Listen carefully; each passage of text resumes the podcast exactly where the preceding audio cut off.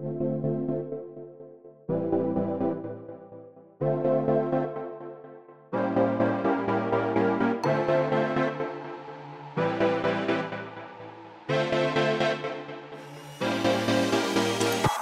Willkommen bei Hooked FM, dem wöchentlichen Podcast von hookedmagazin.de. Wir reden mit David Hein über unsere Eindrücke zu Spielen wie Borderlands 3, Untitled Goose Game, Link's Awakening und Sayonara Wild Hearts.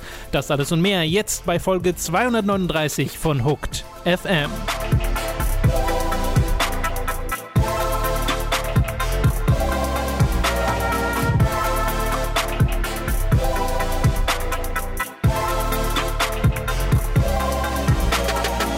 Wir begrüßen euch bei einer weiteren Folge Hooked FM. Ich bin Tom, mein Besitz der Robin. Jo. Und der David. Hallo. In regelmäßiger Unregelmäßigkeit äh, mit David zu Gast. Äh, wir Platz, Platz manchmal so in dieses Büro rein, ja, ja, wenn wir ist dann, gerade den Podcast er, er aufnehmen. neulich- dann einfach schon Ich habe unter dem, dem letzten oder vorletzten Podcast was zu Control geschrieben und dann meinte darunter einer, "Äh, der Hein hat immer was zu meckern. Und dann dachte ich, so, jetzt reicht's. Ich komme hier ins, in den Podcast und werde werd im Podcast über ihn meckern. So, Das ist das ist der einzige Grund, warum ich hier bin. Schön. Ich habe mir den Namen nicht gemerkt, aber du kannst mich mal. So, du. Also wenn du auf Patreon supportest, dann möchte ich meinen extremen Sympathie für Mhm. dich aussprechen.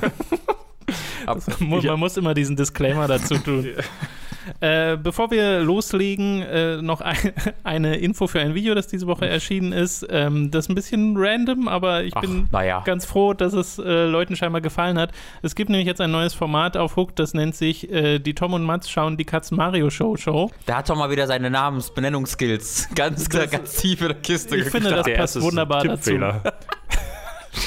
Das, das ist exakt das, wonach es klingt. Bitte geht auf YouTube und guckt euch das an. Dankeschön. Das ist sehr lohnenswert, sehr ausgesprochen dumm. Ich fand vor allen Dingen den Trailer dazu gut, also den Teaser da in, in, äh, in Bildform, den ihr gepostet hattet. Die Silhouette. Also ich würde sagen, dis disturbingly viele Menschen sind allein dadurch drauf gekommen, Ja, was es ist. Äh, auf Twitter. Die haben nur diese Interessiert und sofort. Das ist doch die Katzen-Mario-Show. Katzen Mario, ganz Ich eindeutig. dachte, was ist das? Habt ihr jetzt das, den Reveal der neuen Nintendo-Konsole exklusiv bei Hooked? Das ist eine Handpuppe. Ah, schön wär's.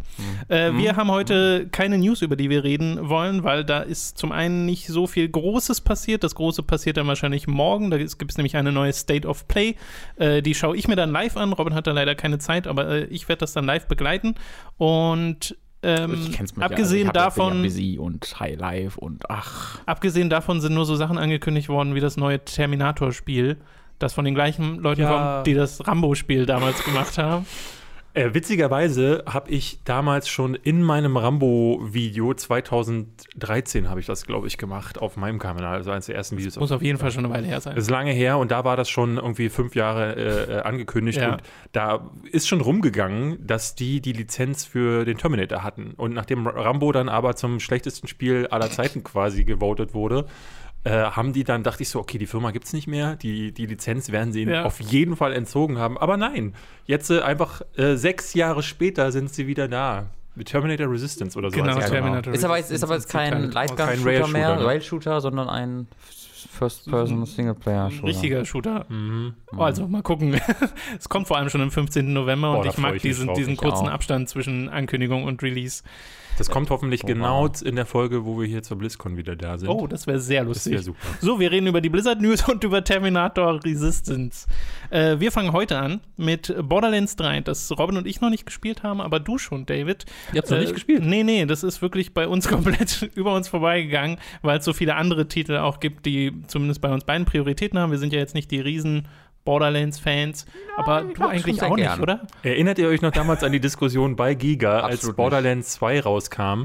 Ähm, das hatte ich ja damals in einem Testevent für 2K. Die hatten uns nach München eingeladen, Ja. haben alle Journalisten in so einen äh, wirklich lotterlichen Raum hineingestopft, vor so Konsolen gesetzt und dann gemeint, so, ihr habt da zwei Tage, spielt mal dieses Spiel durch. Und das Problem bei Borderlands 2 ist, dass du, wenn du wirklich nur so durchrödelst, bekommst du ja diese, diese Facetten, gerade den Humor, bekommst du gar nicht mit. So, und wir haben dann irgendwann, weil es auch zu nervig wurde und wir nur mit Cola und Chips ernährt wurden, äh, haben wir dann auch die Kopfhörer abgesetzt. Das heißt, ich habe keine Dialoge mehr gehört.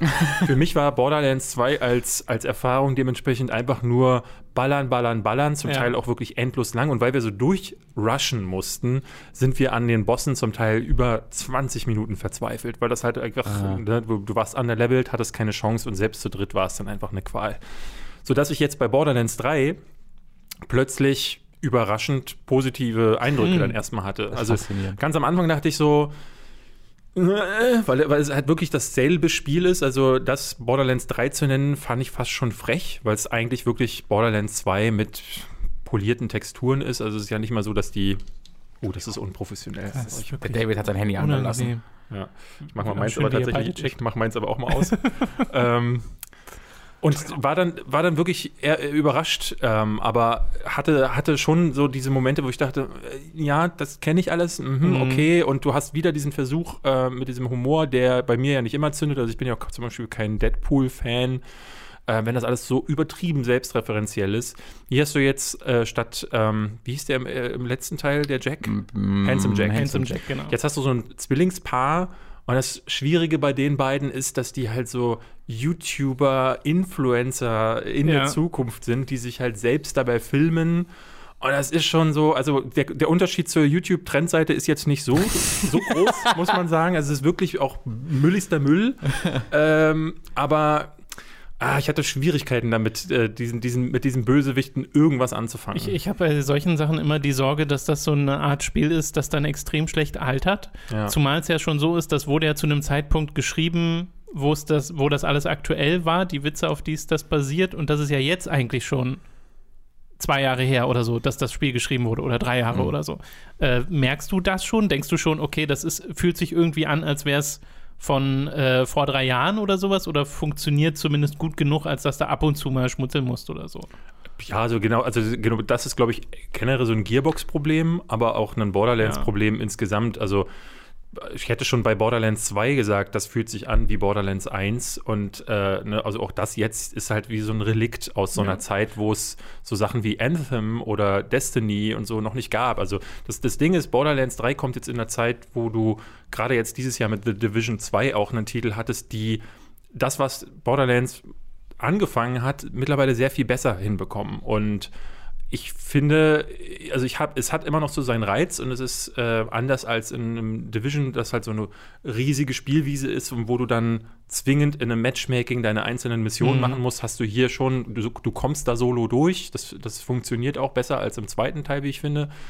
Aber ähm, trotzdem findet es sich, fühlt es sich irgendwie so an wie so ein Relikt aus 2013. Ich glaube, das ist aber auch für viele, das wäre für mich zumindest auch, wenn ich dann mal spiele, weil ich werde es auch irgendwann spielen, ähm, das ist auch für mich so das, was mich daran interessiert, ähm, weil ich halt irgendwie mag, dass es dieses Relikt ist. Es ist ja wirklich, wie du sagst, das, gleiche Spiel nochmal. Ja. Und das schreckt mich jetzt gerade davon ab, es zu spielen, einfach weil so viele Spiele gerade erschienen sind, die interessant Die sind, die sind, ja. neuartig sind. Ich würde nicht besser unbedingt, also ich äh, vermutlich auch besser, aber ich habe es ja nicht gespielt, deswegen würde ich das ja nicht sagen. Für mich gerade ist einfach so, die sind einfach interessanter, die sind Ja. Überraschender, spannender.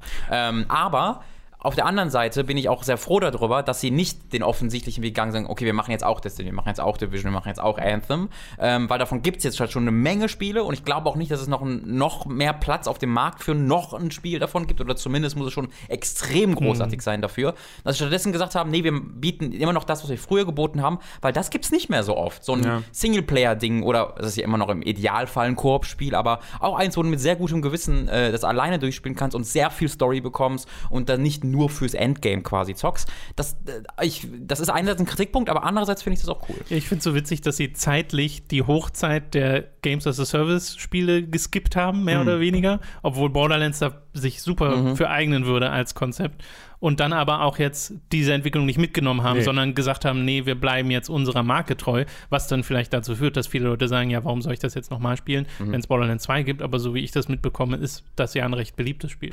Also ich, ich bin sehr überrascht, dass die, äh, dass die sehr viele Leute auch, ne, also das hat jetzt schon einen gewissen Hype irgendwie gefühlt. Borderlands ist unfassbar erfolgreich. So, das, das überrascht mich insofern, weil das auch so ein Titel ist, ähm, der, den, ich habe das, vorher habe ich den zweiten Teil, glaube ich, vor anderthalb Jahren beim PlayStation äh, Live mal versucht zu spielen, was nicht Oh funktioniert, äh, weil es ständig die Verbindung abbricht, aber hatte dadurch einen relativ guten äh, Eindruck davon, wie viel sich jetzt geändert hat. So, weil Mhm. üblicherweise bei Spielen, die dann so viel, wo so viel Zeit vergangen ist, tue ich mich dann immer ganz schwer damit zu sagen, was ist denn da jetzt neu?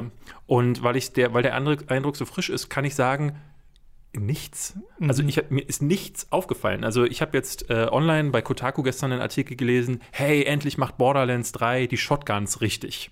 Und das kann ich nicht bestätigen, weil ich das nicht mehr weiß. Ich bin nicht, nicht genug im Spiel Ja. vorgedrungen. Ähm, als, und die, das, dass ich Borderlands 2 gespielt habe, ist wie gesagt 2012, 2013 gewesen. Ja, ich glaube, 12 kam es raus. Ne? So, und das ist es. Also Ja. du, dann hast du die, die Geschichte, die, also es gibt so ein paar Nebenmissionen, die mir gefallen haben. Ähm, ne, also es gibt eine wirklich gute, da wo ich lachen musste, das passiert Mhm. mir nicht häufig. Ähm, möchte, ich, möchte ich nicht spoilern. Tatsächlich befindet, befinden sich so die interessantesten Geschichten in den Nebenquests. Das war neulich ja schon bei, ich glaube, bei Control hattet ihr das genannt. Und eine Sache, die es mit Control auch gemein hat, ähm, die ich aber nicht verstehe, denn Control sieht wirklich klasse aus. Borderlands 3 im Vergleich aber ne, durch den Stil, aber die Technik dürfte nicht so schlampig sein, wie sie ist. Und ähm, Es mir, ruckelt so, mir, oder was? mir, mir fällt das bei euren Podcasts immer auf, dass ihr beide offenbar auf der Pro oder ähm, ja, ne, spielen auf Pro, auf X oder halt ich spiele ja auf der PS4 Ja. und Control war eine absolute Katastrophe. Ja, Also wirklich ja. ist Mhm. unspielbar zum Teil. Und Borderlands 3 ist jetzt auch so, dass die Framerate droppt. Äh, wenn du ins Menü wechselst, gibt es Freeze-Frames. Äh, manchmal wirklich auch, wenn du ins Level kommst, äh, eine Minute sind die Texturen noch nicht nachgeladen. Also es ist wirklich, also ich finde es dramatisch, wie schlecht die die, Mhm. ich will, will gar nicht Last-Gen-Konsolen sagen, aber mittlerweile werden diese Sachen für, den, für die aktuellsten PCs und die Pro-Konsolen äh, gemacht und die anderen, das versauert förmlich. Und das finde ich technisch, also gerade bei einem Borderlands, was eigentlich nur Borderlands 2 ist, kann ich das, Das- nicht nachvollziehen. Ja, ich wollte gerade sagen, bei Borderlands 3 fällt es mir auch ein bisschen schwer nachzuvollziehen, wenn ich das Spiel sehe. Bei Ja. Control, dadurch, dass sich so viel bewegt und so viel dynamisch ist, verstehe ich noch, wo es herkommt, was es nicht akzeptabel macht. Weil es ist genau diese Befürchtung gewesen, die wir damals hatten, Ja. als die Pro-Konsolen Ja. und Xbox One X angekündigt wurden, dass man gesagt hat, naja, solange es nicht dazu führt, dass man sich die quasi holen muss, wenn man ein flüssiges Spiel haben will.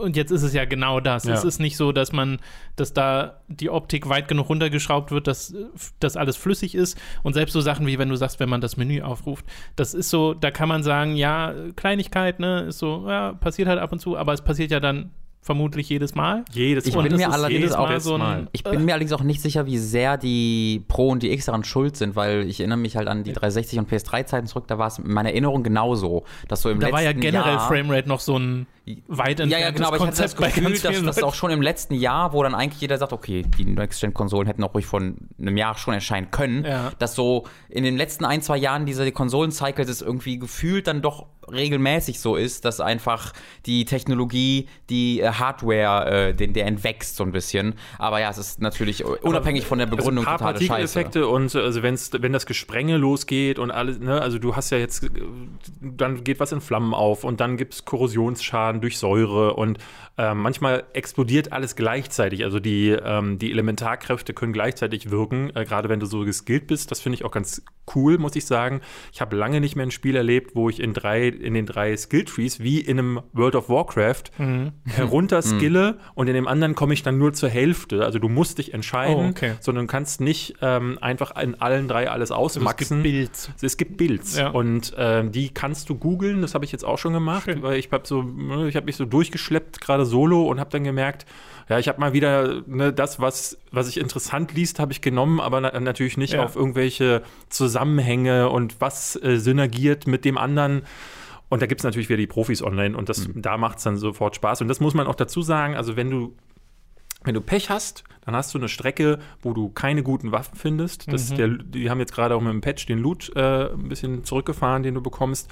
Und das kann dann schon mal so sein, dass du eine Stunde, zwei bis drei mit so richtigem Rödelscheiß durch die Gegend rennst. Und dann findest du aber wieder so zwei, drei Waffen, die richtig Spaß machen, Ja. die so richtig spratzen, die auch so coole Sekundärfähigkeiten haben. Also die Waffen sind wirklich gut durchdacht, zum Teil auch. Ähm, mit den Fähigkeiten ergibt das wirklich dann so ein Feuerwerk, sodass ich dann, so wie gestern Nacht zum Beispiel, wieder bis 5 Uhr da saß und krass. immer wieder sagte, so jetzt ist Schluss, jetzt aber, jetzt noch kurz den Skill, jetzt diese eine Waffe nochmal ausprobieren und dann war es um 5 und ich kann mittlerweile aber gut genug auch ausmachen, wann habe ich wirklich Spaß mit einem Spiel, weil die Spielmechanik oder die Geschichte großartig ist oder einfach das Gesamterlebnis gut ist oder wann mein Suchtempfinden einfach Mhm. angegraben wird. Und Borderlands 3 macht genau das. Es ist wie bei einem Diablo. Ich bin in so einer Spirale drin und da komme ich nicht mehr raus. Und das, das kriegt das Spiel super hin, das kann ich gar nicht anders sagen. Deswegen ist es schon auch so, dass ich sagen würde, wer auf sowas steht, dem empfehle ich das. Ähm, Ja. Und also- das sind also wirklich sehr viele. Ich habe jetzt gerade mal nachgeguckt wegen dem Erfolg äh, von Borderlands. Borderlands 2 hat sich tatsächlich äh, 12 Millionen Mal verkauft und sei laut Wikipedia, und das ist mit einem großen Sternchen, deswegen, ich habe gerade nur ganz schnell nachgeguckt, ist wohl auch 2Ks äh, äh, erfolgreichstes Spiel, äh, die ja separat sind von so GTA und so. Ähm, Das Take-Two? Äh, genau. Ähm, und das ist halt, also 12 Millionen ist halt wirklich Ja.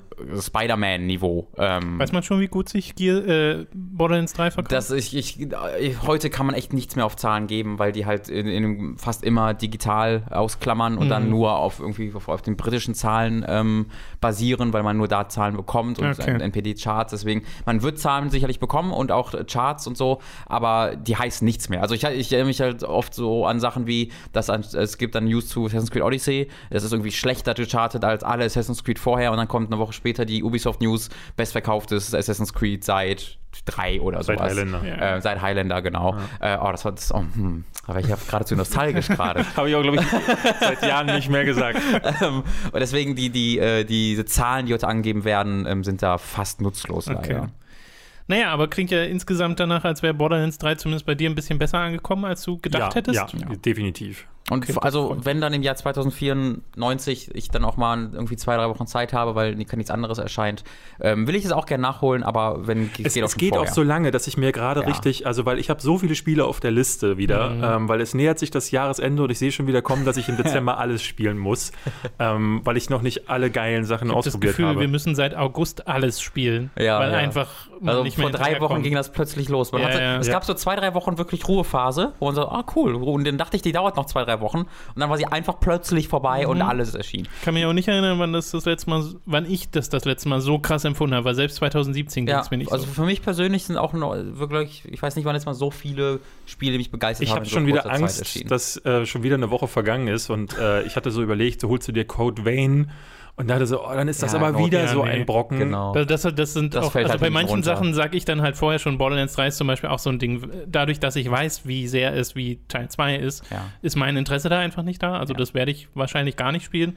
Ähm, und äh, bei manchen sortiert man dann halt ein bisschen Ich fand die Code. Vein Demo jetzt gar nicht schlecht, deswegen hatte ich überlegt. Und Ich fand die dies- Netzwerkdemo so ein bisschen. Äh. Ja, okay. Ich meine, es ist auch noch Iceborne, liegt auch noch bereit. Das hat auch so Search, ein. Search 2 kommt Search ja auch 2 noch. Kommt heute, kommen heute die Reviews Jetzt lass raus. nicht so anfangen. Lasst einfach die Spiele durchgehen, die wir jetzt gespielt haben. Zum Beispiel Untitled Goose Game. Ey. Was ist denn Untitled Goose Game? Ähm, also wir müssen erstmal Das sicher fing als gehen. Scherz an, oder? Untitled Goose Game ist kein, nein, ist nicht der Name dieses Spiels. Da äh, haben auch die Entwickler auf Twitter darauf Wert gelegt, was ich sehr lustig fand. Sie haben eine Collage von, Übertik äh, von Überschriften gesammelt, wo halt äh, Untitled Goose Game irgendwie in Anführungszeichen geschrieben wird oder kursiv oder als offizieller Titel bezeichnet wird. Und sie bestehen darauf, dass Untitled Goose Game nicht der offizielle Name des Spieles ist, sondern es ist ein Untitled Goose Game. Es gibt keinen Titel.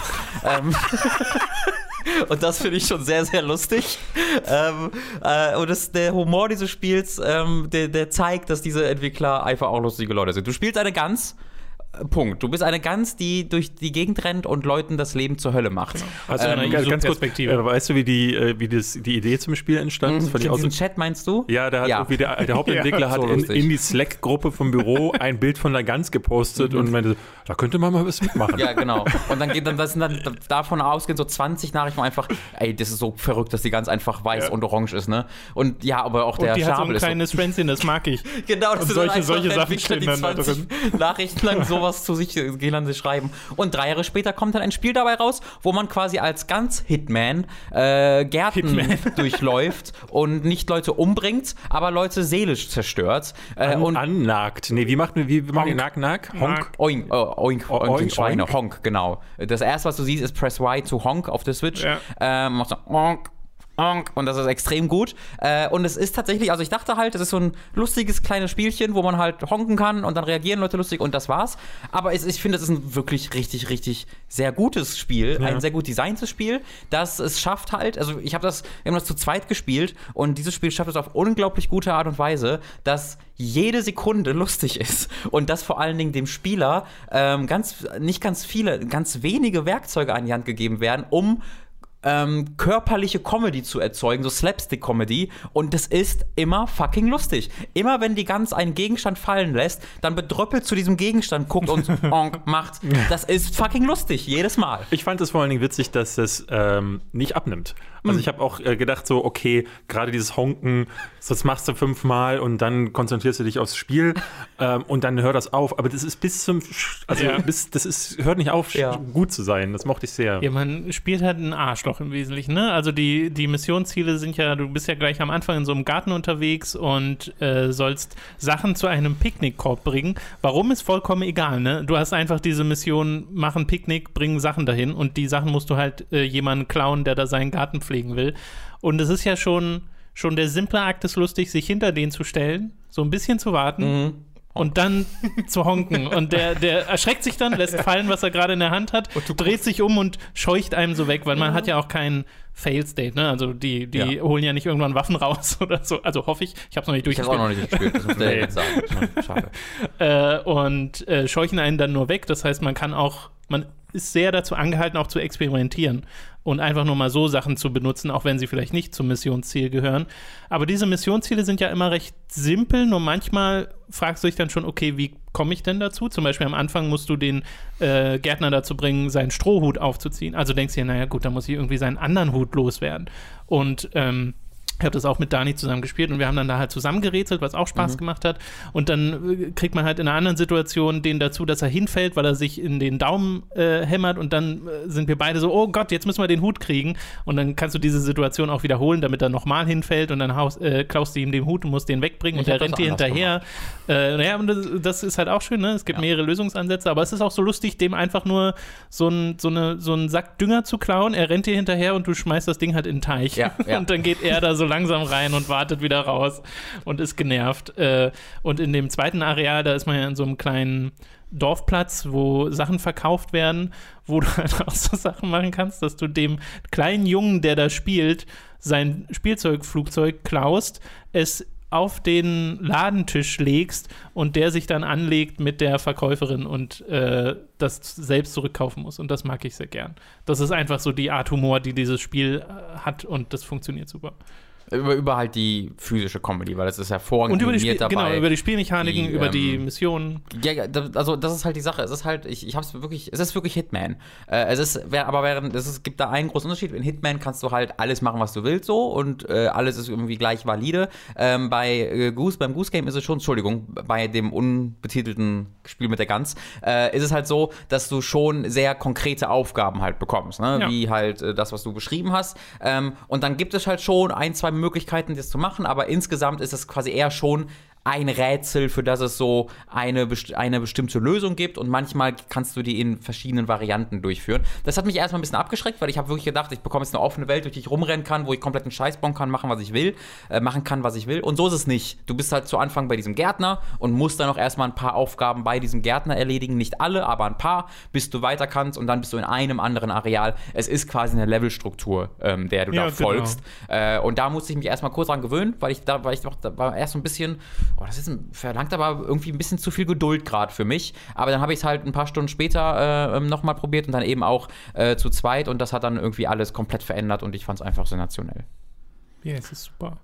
Ja, ich, also ich, bei mir ist es ähnlich. Also ich hatte auch äh, einen Riesenspaß damit, ähm, gerade weil ich halt in jedem neuen Gebiet wieder gemerkt habe, das hört nicht auf, dass ich halt ähm, entdecken möchte. Und es gibt ja auch so geheime Object, äh, Objectives, die du dann äh, zum Teil entdecken kannst. Und dadurch verliert das seinen Reiz nicht. Und ich mochte vor allen Dingen daran, dass es sein, äh, dass es sein Welcome nicht overstate. Ähm, weil es, hat irgendwie genau die richtige Länge, wenn du, du kannst ja selber auch das Pacing vorgeben, ne? wenn du möchtest, äh, probierst du rum, äh, honkst die Leute an und wenn du keine Lust mehr hast, machst du halt die Aufgabe, die du hast und dann geht's schon ins nächste Level. Und das fand ich, fand ich richtig klasse.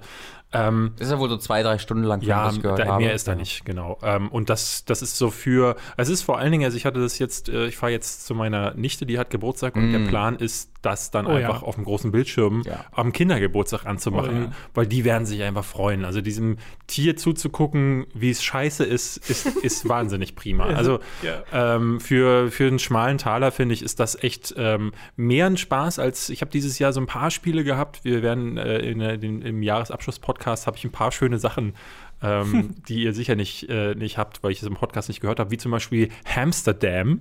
Ah, das Ja, habe ich, okay. kenn ich vom Namen. Ja, so, äh, habe ich mir, ich habe mir so ein paar davon angeguckt und ähm, Untitled Goose Game, das Spiel mit der Gans, ist sicherlich Danke. der, der äh, einzige Titel dieses Jahr, wo ich sagen würde, das ist so als kleiner Gag Ja. richtig gut, aber auch als Spiel Ja. funktioniert das trotzdem. Das ist das Überraschendste. Es hätte so einfach, einfach der Goose Simulator, so das Game sein können, was du dann dir Ja. vorstellst bei diesem Namen. Aber sie haben sich echt was damit ausgedacht und das ist wirklich, wirklich Ich klasse. finde das Spiel übrigens auch audiovisuell ganz nett. Also Ja. es hat ja so einen sehr reduzierten Stil, wo es jetzt nicht mega detailverliebt ist, aber sehr gut trotzdem diese, auch diese Vorstadt-Idylle so ein bisschen darstellt und ist alles so ruhig und friedlich. Mhm. Und immer wenn die Gans dann loslegt, was zu machen, legt so eine Pianomusik oder so los. der beste Ja. dynamische Soundtrack seit Breath of the Wild. Genau, es ist ein tatsächlich dynamischer Soundtrack.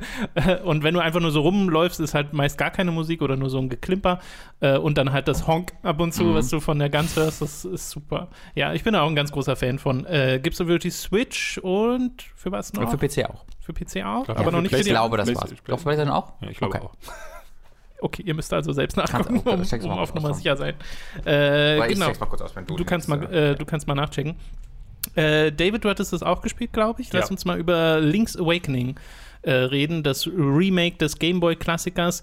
Und äh, besagter Gameboy-Klassiker ist eines meiner absoluten Lieblingsspiele. Das äh, begleitet mich schon seit ich irgendwie sechs bin oder Nur so. PC dieses und Spiel. Switch. Nur PC und Switch, okay. Und ähm, ist wirklich auch eines meiner Lieblings-Zelda-Spiele. Ich liebe dieses Spiel und war dementsprechend sehr äh, voller Vorfreude für dieses Remake, weil der Stil sieht halt super niedlich aus und sie haben da sehr klar dieses Vorhaben kommuniziert, das wird ein sehr direktes Remake. Also da gibt es jetzt nicht so wahnsinnig viel, was sie erweitern. Sie ändern nicht die Perspektive. Es ist immer noch ein Top-Down 2D-Zelda, äh, ein sehr klassisches. Und äh, da habe ich auch gar nichts gegen. Sie haben halt ein paar Sachen hinzugefügt, wie zum Beispiel so einen Dungeon-Editor und Komfortfunktionen äh, hinzugefügt. Ähm, wie sieht es denn bei dir aus? Hattest du das Original gespielt? Ja, ich bin ja alt genug, um äh, das äh, zu Weihnachten 1900, ich glaube 91 oder 92 äh, bekommen Ich glaube, zu haben. 92 war Link to the Past und 93 Ja. Link's Awakening. Ja, das war, glaube ich, nach, ich glaube, Parodius 2, über das ich jetzt demnächst auch mal wieder ein Video Oh. mache, äh, war das mein erstes Gameboy-Spiel oder mein zweites Gameboy-Spiel und dementsprechend ähm, wahnsinnig Mhm. verliebt, äh, noch in einer Zeit gespielt, als ich noch jung und dumm war und das Internet mir noch keine Komplettlösungen geliefert hat und da war es dann schon nicht ganz so einfach, alle Herzen zu finden und immer, ne, ich erinnere mich, dass ich bei einigen Dungeons ewig gesucht habe und jetzt merke gerade beim Spielen, wie sich meine, ähm, also meine generelle Spielerfahrung so Ja. gewandelt hat, dass ich genau weiß, was ich zu tun habe. Ne? Du hast zahlreiche Zeldas gespielt, damals war es mein erstes. Ähm, War auch und es mein war, erstes. War immer auch mein Liebstes lange, Mhm. ähm, einfach weil ich, ähm, abgesehen von dieser, also ich mochte die anderen irgendwo auch, aber das, die waren immer so klassisch gut-böse. Und Link's Awakening war das nicht. Das hatte diese, diese seltsame Geschichte vom Traumfisch. Ähm, du hast ja mal eine Nostalgiker dazu gemacht und ich glaube, wir haben auch mal darüber geredet, warum das so war. Weil das war doch, glaub ich, ich, ich bin mir nicht sicher, warum ähm, aber die hatten, hatten die, gab es nicht einen speziellen Grund dafür, dass es da nicht diesen typischen Ganon da, äh, da Naja, gab? weil es halt nicht die klassischen, also damals gab es ja noch nicht so viele Kla so viel klassisches Zelda, ne? Es gab Ja. drei Zelda-Spiele, Ja. äh, aber in die war zum Beispiel alle Miyamoto involviert und das hier waren ähm, sehr junge Entwickler, die ihr eigenes Ding machen Ach so, konnten und hm. denen haben sie relativ viel Freiheit äh, gegeben für die Entwicklung und da haben die sich halt gesagt, nö, dann machen wir mal was ohne Zelda. Das Spiel heißt zwar immer noch so, aber Zelda kommt nicht vor und äh, Link strandet einfach an einer unbekannten Insel und wacht dann neben einem Mädchen auf, das er zuerst für Zelda hält, ist sie dann aber nicht und dann kommt Zelda auch nicht mehr vor und das war's. Ja. Und alles in diesem Spiel ist komisch, was halt super passt zu dieser Traumthematik, weil halt sau viele kleine Anspielungen dran sind. Du hast einen Typen, der sieht einfach aus wie Mario und ähm, Heißt Marin. äh, Genau, und dann gibt es äh, Professor Wright im Spiel aus SimCity und so. Selbst jetzt noch, was ich super gut finde. Also er sieht auch immer noch aus wie Professor Wright aus SimCity. Äh, und äh, das ist halt ganz witzig, wie bizarr das Spiel auch heute noch ist und ich mag sehr, dass sie nichts davon rausgenommen haben, dass es immer noch so komisch ist. Ja, ich bin auch dann mit dieser Erwartungshaltung rangegangen, ähm, weil ich Link's Awakening auch jahrelang immer mal wieder rausgekramt habe. Mhm. Und ich merke jetzt zwei Dinge. Einerseits, wie das, dieses Ding geht an, die Musik läuft und ähm, gerade im ersten Dorf, wenn dann auch dieser, dieser Hund, den du ja später retten mhm. musst, dann da vor sich hin bellt. Ach, ist das toll. Äh, ich erinnere mich wirklich an die Zeit, als ich das das erste Mal angeschmissen habe und alles bewundert habe. Und ich merke aber, dass mir einzelne Regionen ähm, im Gameboy-Spiel, also aus der nostalgisch verklärten Sicht, mhm magischer vorkamen. Also, dass dieser Stil, äh, den, den mag ich auch tatsächlich, aber er ändert schon sehr stark was an dem Spiel. Und ich glaube, das ist für mich nur relevant, weil ich so eine ganz wichtige Verknüpfung im Kopf habe, auch mit der audiovisuellen Gestaltung, ähm, sodass ich jetzt immer wieder denke, so, ach, das kommt mir bekannt vor, aber es sah damals, äh, irgendwie war das anders. Okay, ich hab, war mehr reingezogen. Weil ich gab gibt zum Beispiel eine Stelle, ähm, wo du, wenn du an die höchste Stelle des, des, des ersten Dorfes mhm. gehst, dann kannst du schon in den Wald nebenan reingucken, weil die Perspektive ein bisschen ja. höher und angeschrägt ist. Und ich finde, das nimmt dem Wald so ein bisschen dieses, dieses, ne, weil wenn du das erste Mal da reingehst, ist ja der, der Lost Wood und du verläufst dich da tatsächlich beim genau. ersten Mal drin. Und irgendwie nimmt ihm das so das ein bisschen. Aber das, sind, das ist Nitpicking ähm, auf äh, also ja, ich kann das, ich kann aber. das aber voll nachvollziehen. Bei mir geht es tatsächlich genauso. Also ich mag dieses Spiel auch in seiner Remake-Form wahnsinnig gern. Ich finde so ein paar der Komfortfunktionen, die es hinzufügt, allein, dass du nicht alle zwei Sekunden ins Menü musst, um Items zu wechseln, ja. ist ja super, weil der Gameboy hatte halt nur seine zwei Buttons, konnte sie nicht so viel mitmachen oder seine vier Buttons mit Start und Select. Äh, und das haben sie jetzt alles angepasst. Ne? Schwert und Schild sind einfach fest auf bestimmten Items. Du musst auch nicht immer Kraftarmband ausrüsten, um einen äh, Krug hochzuheben. Äh, das ergibt alles voll Sinn. Aber ich hatte auch so ein bisschen dieses Ding, dass die Magie, die bei mir das Original auslöst, nur noch halb vorhanden war, weil ich mhm. finde auch, die Welt wird kleiner dadurch, dass du in mhm. angrenzende Gebiete reinschauen kannst, weil das damals auch nicht so wirklich so gedacht war. Also der, der Wald, das, um mal bei dem Beispiel zu bleiben, wirkte einfach weiter weg und ja, größer, wenn ja. du ihn nicht die ganze Zeit siehst, genau. während du schon im Originaldorf bist. Und auch so ein bisschen dieses, es war halt alles ein Pixel-Look. Ganz viel hat die Fantasie äh, ausgefüllt. Und das ist ja jetzt auch so ein bisschen weg, ne? Wenn ich auf dem Berg mit dem Ei stehe, dann sehe ich halt diesen Berg und der ist jetzt nicht wahnsinnig detailliert. Das sind so ein paar Felsen ja. und äh, sehr simple Texturen, die das ausmalen. Und früher war das halt bei mir was viel Größeres, was viel Erhabeneres. Und dieser 3D-Look, der äh, halt immer noch so was Abstraktes hat, weil es halt so ein bisschen spielzeugmäßig aussieht, sieht alles aus, als ob man es wirklich bauen könnte, als wäre es so vor dir, als äh, Diorama oder sowas. Ähm, der ist super sympathisch, aber ich finde, er nimmt dem Spiel auch ein bisschen was. Und ich kann auch nicht so 100% sagen, ob das was ist, äh, was vielleicht auch jemand nachvollziehen kann, der zum Beispiel nicht das Original gespielt hat, oder ob das wirklich einfach daher kommt, dass ich dieses Originalspiel schon so lange kenne und so lange diese Fantasie über dieses Spiel habe und dem gerecht zu werden, ist halt schwierig. Also es ist natürlich ein Spiel, was sich auch Leute holen können, die heute ne, die ja. das, A, das Original nicht gespielt haben, aber die nur die heutigen Zeldas gewohnt sind. Die Frage ist, wie sehr macht das für die denn dann Sinn, weil es so weit zurückgeht in der Zeit, dass, ne, also das ist natürlich der Anfang der Reihe. Ähm, du hast da jetzt, wenn du so viele neue Sachen gespielt hast, keine Epiphanie und denkst dir, ach so, ach krass, oder äh, ne, oh, will ich gar nicht mal sagen, unbedingt. Also so geschichtlich macht es Sinn und die, was, ja. die, was die Magie angeht, da habe ich, glaube ich, auch, ähm, was mir da auch aufgefallen ist, weil du es gerade auch gesagt hast, ist, ich glaube, weil das damals so Vierecke waren und du diese Vierecke, dann bist ein Viereck weitergegangen und dann war, weil das auch in diesem monochromen Look äh, anders gestaltet war im Pixel-Look, hatte ich zum Beispiel, ein gutes Beispiel ist die Ecke mit der Hexe. Mhm. Ähm, das Hexenhäuschen war im Original so ein kleiner, verwunschener Ort und daneben war dann gleich der Friedhof. Und hier das Ding ist, ähm, weil alles irgendwie zu sehen ist äh, und irgendwie durch diesen Plastiklook aus einem Guss wirkt, hast du nicht das Gefühl, wie damals du bist auf eine Reise gegangen und in so, ne, wenn du damals eine neue Stelle freigeschaltet hast, weil zum Beispiel das Kraftarmband dir plötzlich ermöglichte, dahin zu kommen, dann hattest du das Gefühl so, boah, jetzt bin ich viel weiter äh, und die Karte ist riesig und ähm, das ist ein ganz anderes Gebiet. Du hast also so ein neues Setting, aber hier ist, ist kein neues Setting, sondern dieses Hexenhaus ist in diesem Wald. Plötzlich sind einfach drei graue Bäume und dieses Hexenhäuschen, Punkt. Das war's. Mhm. Also es ist nicht, es ergibt sich nicht harmonisch in der, in der Grafik hat es damals auch nicht, aber dadurch, dass alles pixelig war Ja, und, dadurch, alles dass grau, es getrennt war von einem genau, Swipe. war es irgendwie, war es irgendwie klarer getrennt und das jetzt, das ist hier, ähm, das ist hier ganz komisch dieser Mix so Ja. und das ist immer wieder so ähm, und ich fand einige Stellen auch zum Beispiel oben, wo du in den Wasserteich kommst, den habe ich gar nicht wiedererkannt. Das, das fand ich ganz äh, skurril. Ähm, also ein paar Sachen sehe ich genauso. Im Groß, Großen und Ganzen macht das immer noch Spaß. Die eine, eine Sache, die ich so ein bisschen komisch finde, ist dieser Dungeon äh, Creator, denn Mhm. der ist meiner Ansicht nach Quatsch. Den, Ja, äh, zu dem würde ich auch gleich noch kommen. Noch einmal was zu dem, äh, zu der Welt an und für sich. Ich würde dir da auch zustimmen. Ich kann das voll nachvollziehen, wie das jetzt anders wirkt als damals. Ähm, ich finde aber auf einer spielerischen Ebene und vom Dungeon-Design und von der Abwechslung, die Link's Awakening bietet und von der Tauschquest und dieser Sympathie, die von den Charakteren ausgeht, ich finde, das ist alles intakt. Also ich habe mich wirklich in, mit großer Freude durch dieses Spiel nochmal durchgespielt. Das hat einen äh, hervorragenden Flow. Es hat eine sehr, sehr gute, finde ich, Schwierigkeitsgrad-Kurve. Es ist ja insgesamt kein so schweres Spiel. Man kann das Spiel im Heldenmodus spielen, wo man keine Herzen findet, wo es dann automatisch ein bisschen schwerer wird. Ich glaube, die Gegner machen auch mehr Schaden. Äh, den finde ich aber eher nervig, weil man stirbt dann gerade am Anfang sehr, sehr schnell und landet einfach dann entweder am Anfang des Dungeons oder einen Bildschirm weiter vor. Und diese Art des Schwierigkeitsgrad ist, ist dann einfach nicht so meins. Äh, deswegen habe ich es im normalen Modus weitergespielt äh, bis zum Ende und auch alle Muscheln nochmal gesammelt, wovon es ja jetzt fast doppelt so viele gibt.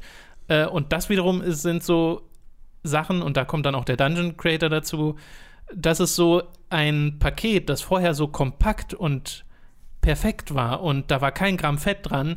Jetzt hast du dieses Fett. Und dieses Spiel wurde länger gemacht durch so Busywork im Wesentlichen, äh, wo ich mir denke, das musste jetzt nicht sein. Also ich Ja. brauche jetzt nicht noch an 25 weiteren Stellen in dieser Welt graben oder gegen einen Baum rennen, um eine zusätzliche Zaubermuschel zu finden, die dann mir ja auch nur Kammern für den Dungeon Creator bringt. Und dieser Dungeon Creator weckt in mir nur den Wunsch nach einem richtigen, dedizierten Zelda-Maker, weil das, was du hier machen kannst, sind nur bereits vorhandene Kammern zusammenpuzzeln mit einem extrem eingeschränkten Toolset.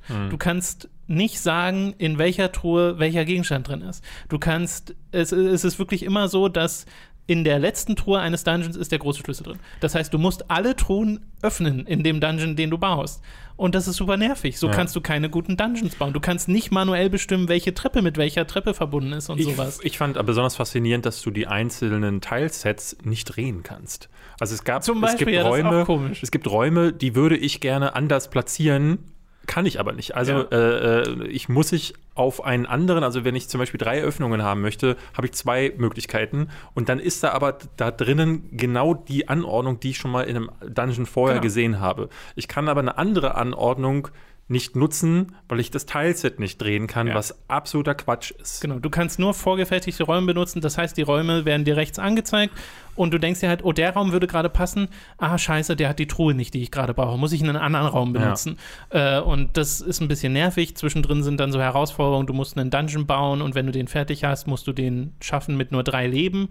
Äh, aber auch diese vorgefertigten Herausforderungen sind manchmal so, hier ist ein Krug nachgemalt den musst du jetzt füllen, also diese einzelnen äh, Kästchen musst du jetzt alle füllen mit einem Raum und dann ist der Dungeon fertig. Da wird doch kein guter Dungeon draus. Man baut doch nicht einen Dungeon basierend auf dem Muster, den die Map am Ende ergibt. Ja. Das ist doch scheiße. Und äh, da dachte ich mir halt so ganz am Anfang noch, ach, das ist ja ganz witzig, das ist ganz lustiger Zeitvertreib. Und als ich dann wirklich bis in diese dritte Herausforderung, nee, bis sogar in die letzte Herausforderungsstufe äh, mich durchgespielt habe und diese ganzen Dungeons gebaut habe, das ist einfach nur Arbeit. Das ist einfach nur Arbeit. Das Ja. macht nicht Spaß und ich wünsche mir, und ich glaube, da steckt Potenzial drin. Ich wünsche mir genau in diesem Stil einen richtigen Dungeon Creator, dass ich jedes einzelne Teilzeit selbst setzen kann, die Option habe für vorgefertigte Räume, aber selbst bestimmen kann, nee, hier kommt jetzt ein Krug hin, und hier baue ich mir mein eigenes Puzzle und nicht nur dieses vorgefertigte. Ich Ja. glaube, da wird halt Potenzial verschenkt und stattdessen hast du halt dieses Ding hier drin, was so äh, sich einfach nur wie Busywork anfühlt, finde ich zumindest.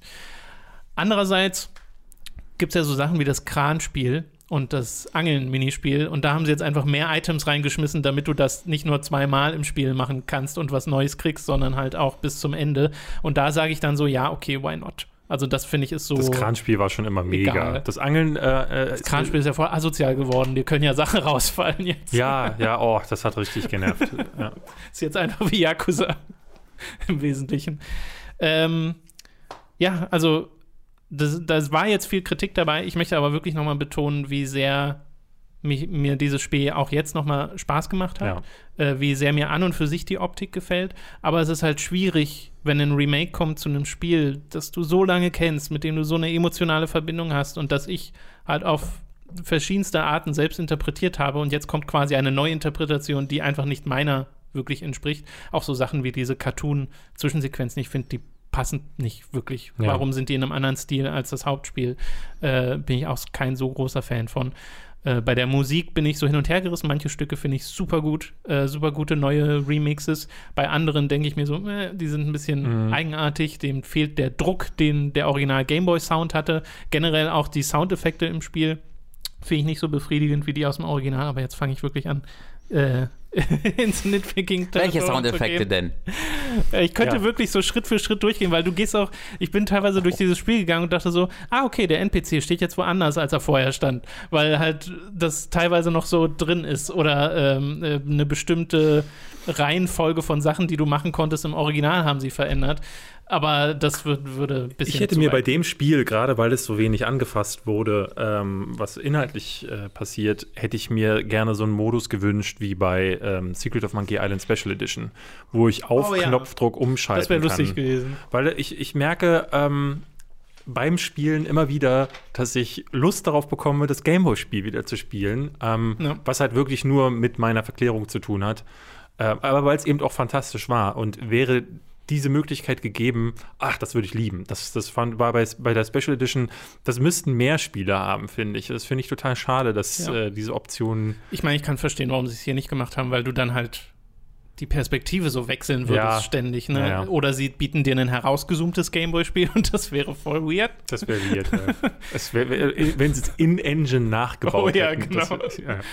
Ähm, ja, naja, also äh, durchaus finde ich sehr gutes Spiel. Du scheinst mir da durch, äh, zuzustimmen. Ich kann, also dieses Spiel kann man immer, das ist eines der ist Ja. essentiellen Switch-Spiele Ja. des Jahres 2019. das bisher. auf jeden Fall, trotz der ganzen Nitpickerei. Ich habe das ja am Wochenende wirklich durchgespielt und habe alle Zaubermuscheln gesammelt hab's und habe alles gemacht. Ich habe ganz langsam gemacht, weil ich habe jetzt eine Zugfahrt nach Oh, München perfekt. und in dem Kinderzimmer werde ich jetzt übernachten, in dem ich das erste Mal damals äh. Link's Awakening gespielt süß. habe. Äh, und darauf möchte ich warten. Ja, schön. Honk. Okay.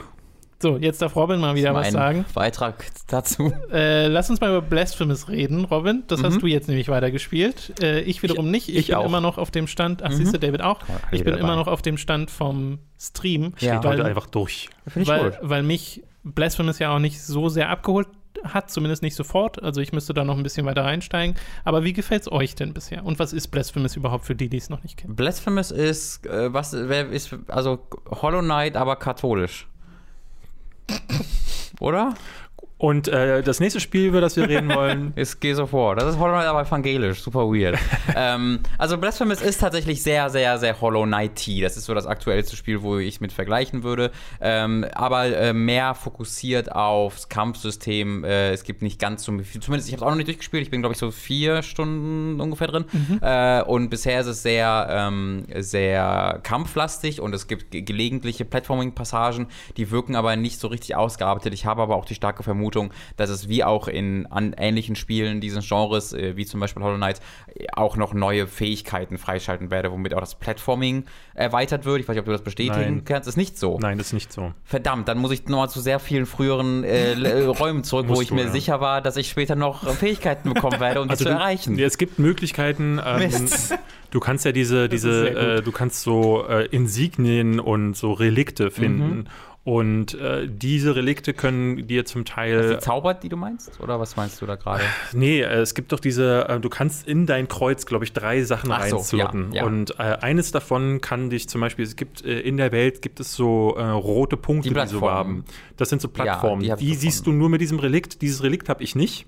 Oh. Und habe das neulich in einem Video entdeckt, weil ich dachte, wo kommt man denn da hin? Und das finde ich sehr schwierig, dass dieses Ja. Spiel mir das nicht erklärt, ähm, weil äh, ich, also wär, wäre es so ein Souls-like, dann würde ich das verstehen, aber und das sollte man zum Verständnis vielleicht mal dazu sagen. Es gab ja jetzt so ein paar Spiele wie, äh, ich glaube, das bekannteste ist vielleicht noch Salt and Sanctuary, Mhm. das wirklich Dark Souls in 2D war. Ähm, Ich würde aber auch sagen, dass Blasphemous es auch ziemlich ist. Nicht, nicht in, in der Güte wie halt Soul, Soul and Sanctuary, weil das war ja einfach identisch in 2D. Genau. Ja, jetzt Äh, auch dieses Jahr kam Dark Devotion. Das ist ein Spiel, das auch sehr gut aussah. Ähm, und das äh, auch diesen eher katholischen oder satanischen Look hatte Ja, zum Teil. Lirum Larum. Lirum Larum ist ja beides dasselbe. und ähm, auch genau wie ähm, Sword and Sanctuary und Dark Souls dasselbe machte. Also, dass du dann deine Bonfire-ähnlichen Sachen hast und dass du Seelen quasi bekommen hast und dass du die verloren hast, wenn du stirbst. Und hier ist es ja bei Blasphemous so, es ist mehr plattformlastig und es ist ja gar Findest nicht so. du? Das wäre eigentlich genau das, was ich nicht finde. Ich finde, es ist sehr Plattform. plattformlastig. Okay. Also es gibt äh, Passagen, ähm, gerade wenn du, es gibt manchmal so essentielle Passagen, die ich bockschwer fand. Okay. Gerade weil das Spiel sich auch, also die Steuerung finde ich suboptimal, um es mal ähm, positiv auszudrücken. Es gibt so einige Sachen, gerade wenn du Leitern greifen willst beim Springen, das ist eine, also eine Katastrophe.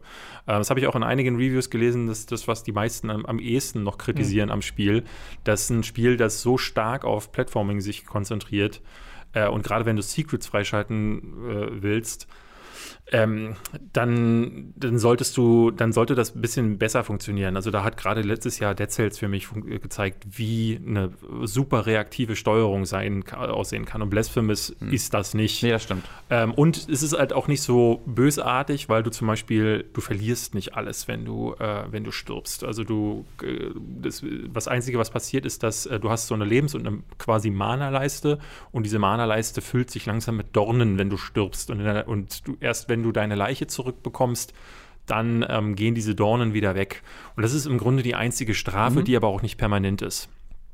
Ansonsten, ähm, wie gesagt, ist es, äh, hast du dein Schwert, klopfst auf alle ein, kannst dieses Schwert im Laufe upgraden und so ein paar Skills dazu gewinnen. Und das ist es im Grunde. Also es ist auch vom Kampfsystem her, finde ich jetzt nicht so deep, aber die Optik ist es, glaube ich, die bei Blasphemous am, äh, am meisten Schon. Also Eindruck ich, schindet. ich würde das Kampfsystem halt als sehr solide bezeichnen. Ähm, auch da kommt es für mich nicht an äh, die, äh, die Güte eines, eines Hollow Knight äh, ran, weil das halt sehr mit seiner Geschwindigkeit punktet. Ähm, ich weiß nicht, was das immer ist, aber Hollow Knight ist auf jeden Fall ein gutes Spiel.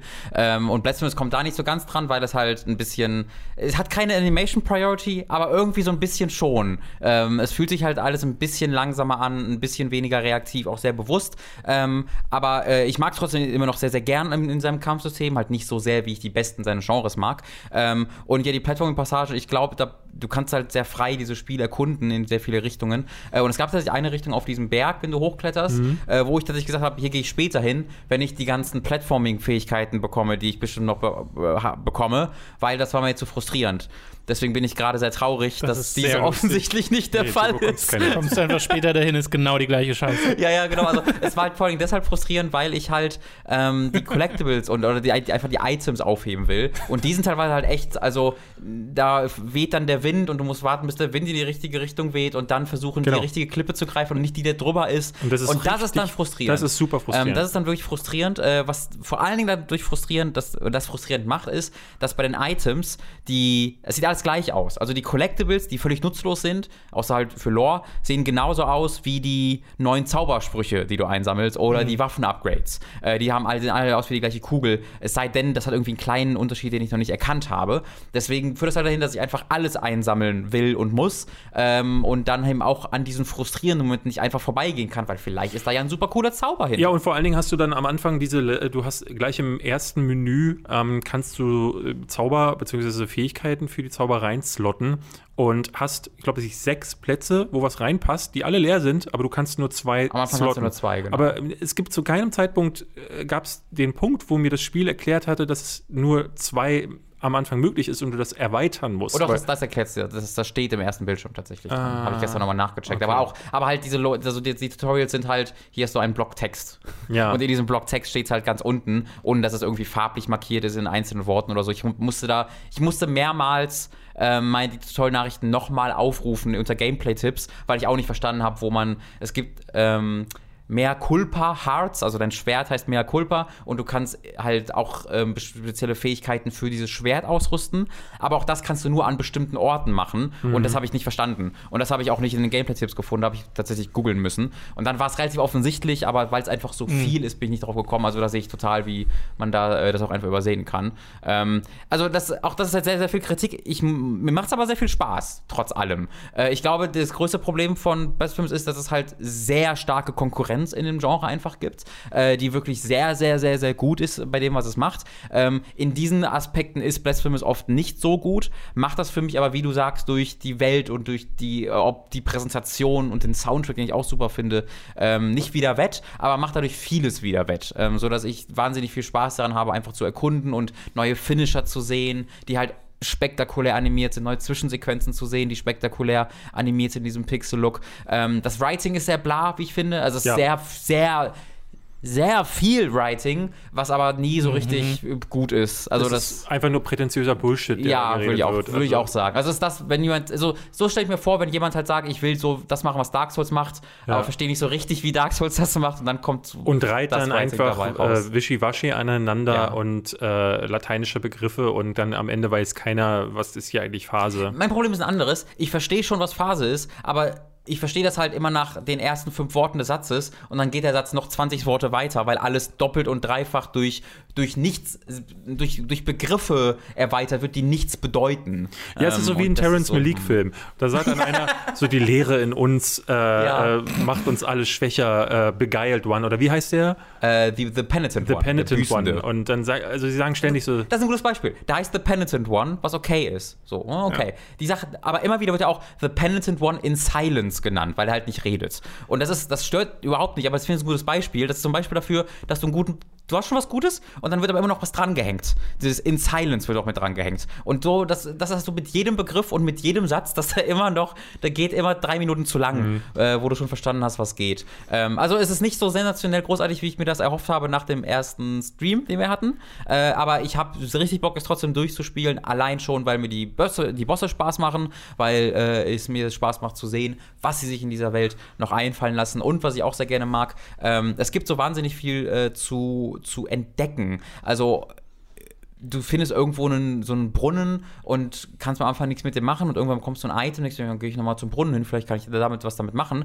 Dann betest du an diesem Brunnen und wirst plötzlich in so eine alternative Dimension teleportiert, wo so ein bestimmter NPC ist, dem die Füße gewaschen werden dort und dort kannst du deine Items transformieren in bessere Items. Und aber auch das, ist so eine Sache, du sagst gerade, ähm, äh, ich dachte dann, vielleicht kann ich mit dem Item was machen und gehe mal zu dem Brunnen zurück. Mhm. Bei mir war das so, ich bin an dem Brunnen mehrfach vorbeigelaufen ähm, und habe dann einmal nochmal draufgeklickt Mhm. Und dann ist es, ne, also so vieles passiert in diesem Spiel nicht, weil ich es mir erschließe, sondern ah, ah, ach so, jetzt geht das Verstehe ich auch, plötzlich. ja. Das ist ganz komisch. Also ich, ich kann den Eindruck nicht ganz teilen. Ich fand das Spiel, ähm, weil es in diesem Genre Besseres gibt, Mhm. ähm, fand ich äh, enttäuschend. Ähm, die Optik hat mir gefallen und ich finde es aus den falschen Gründen frustrierend und unfair. Denn wenn die Bosse mit mir den Boden aufwischen würden, was sie lange nicht tun. Ne? Also die, die, die letzten sind, sind äh, sehr knackig.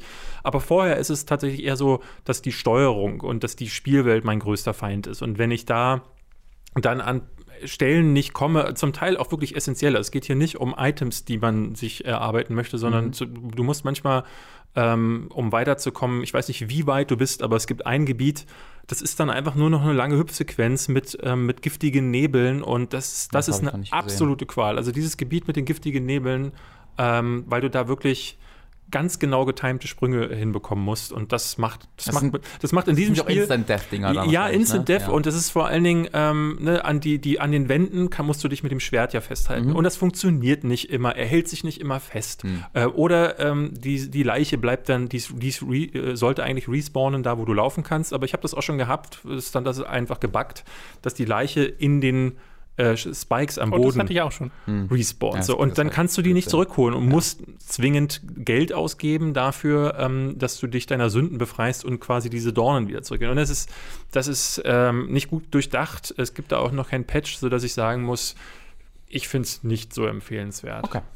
Also ich würde auch all deine Kritikpunkte absolut verstehen und du bist ja, du hast ja auch weitergespielt. Also diese äh, Jump-Run-Passagen, wie gesagt, der einen, vor der einen bin ich geflohen und ansonsten aber das waren die mir nicht so präsent. Ich, ich habe das Spiel jetzt irgendwie zwei Stunden oder sowas Mhm. gespielt insgesamt und nach euren Ausführungen, sowohl nach deinen positiven als auch nach Davids negativen, ist bei mir so der Gedanke, ja, okay.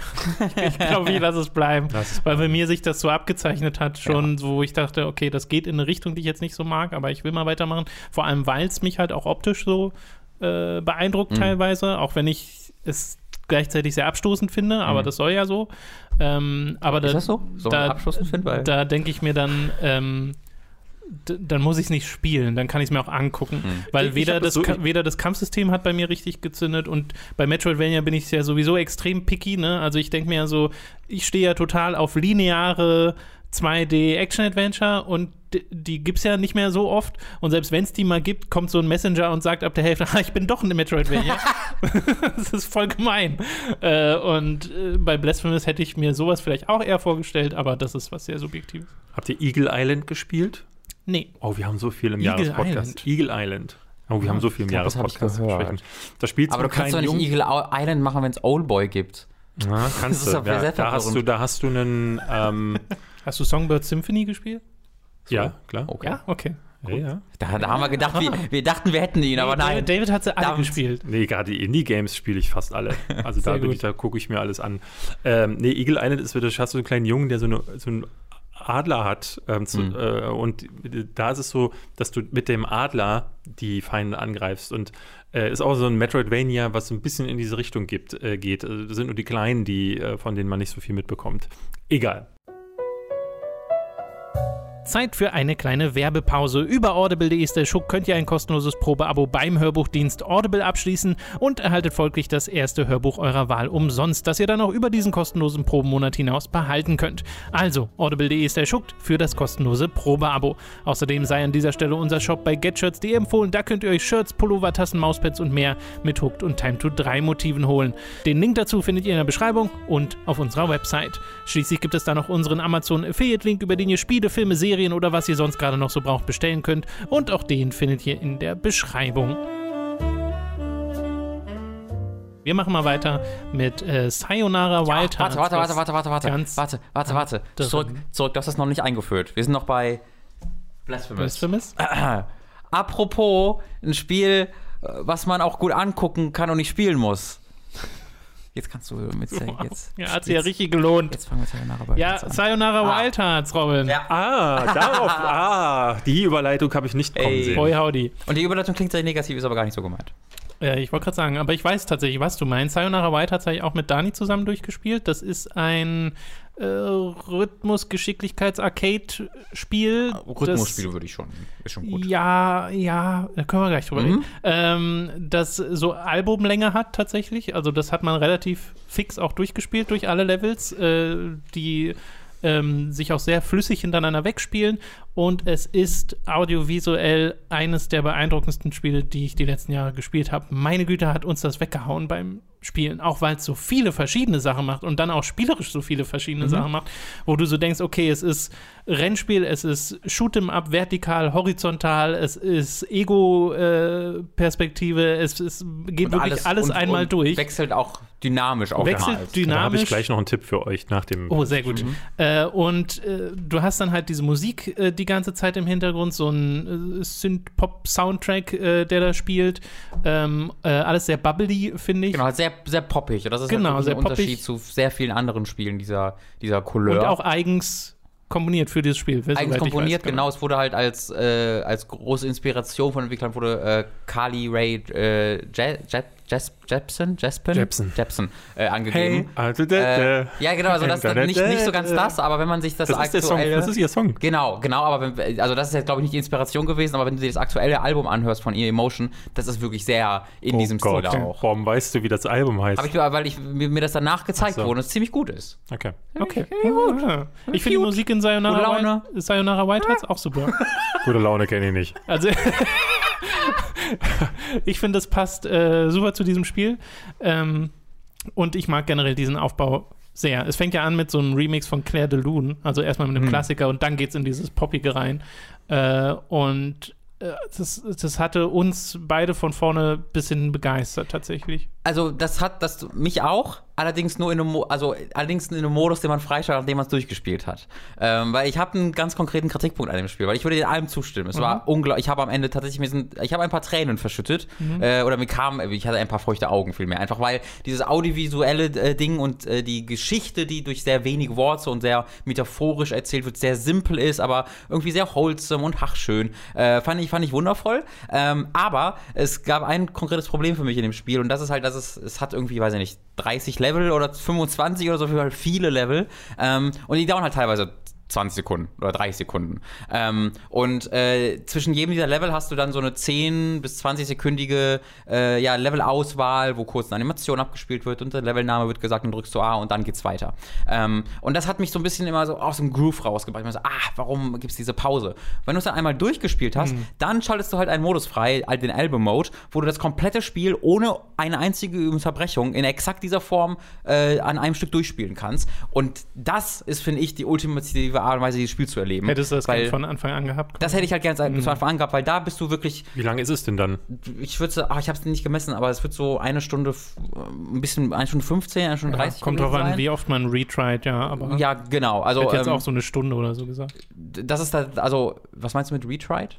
Naja, je nachdem, du, je nachdem, wie gut du bei einem Song bist, wie schnell du vorankommst. Okay, ja, Weil, weil, du kannst ja auch dann bestimmte Passagen mehrmals machen und dann. Ja, genau, also, halt weil, ein also ich weiß nicht mehr, wie es im ersten durchgegangen ist, aber wenn du in dem Solo-Modus stirbst, dann wirst du halt einfach direkt resettet, irgendwie so fünf Sekunden davor, immer sofort. Ja. Es hat übrigens sehr witzig, es hat dieses typische Videospiel-Ding, dass wenn du ein paar Mal stirbst, es dir sagt, hey, willst du diese Passage skippen? Und da gibt es die Auswahl, Mhm. Ah, ja. never ask me that again. Ja, ja, Möchte ich mal positiv hervorheben Applaus an dieser dafür, Stelle. wirklich.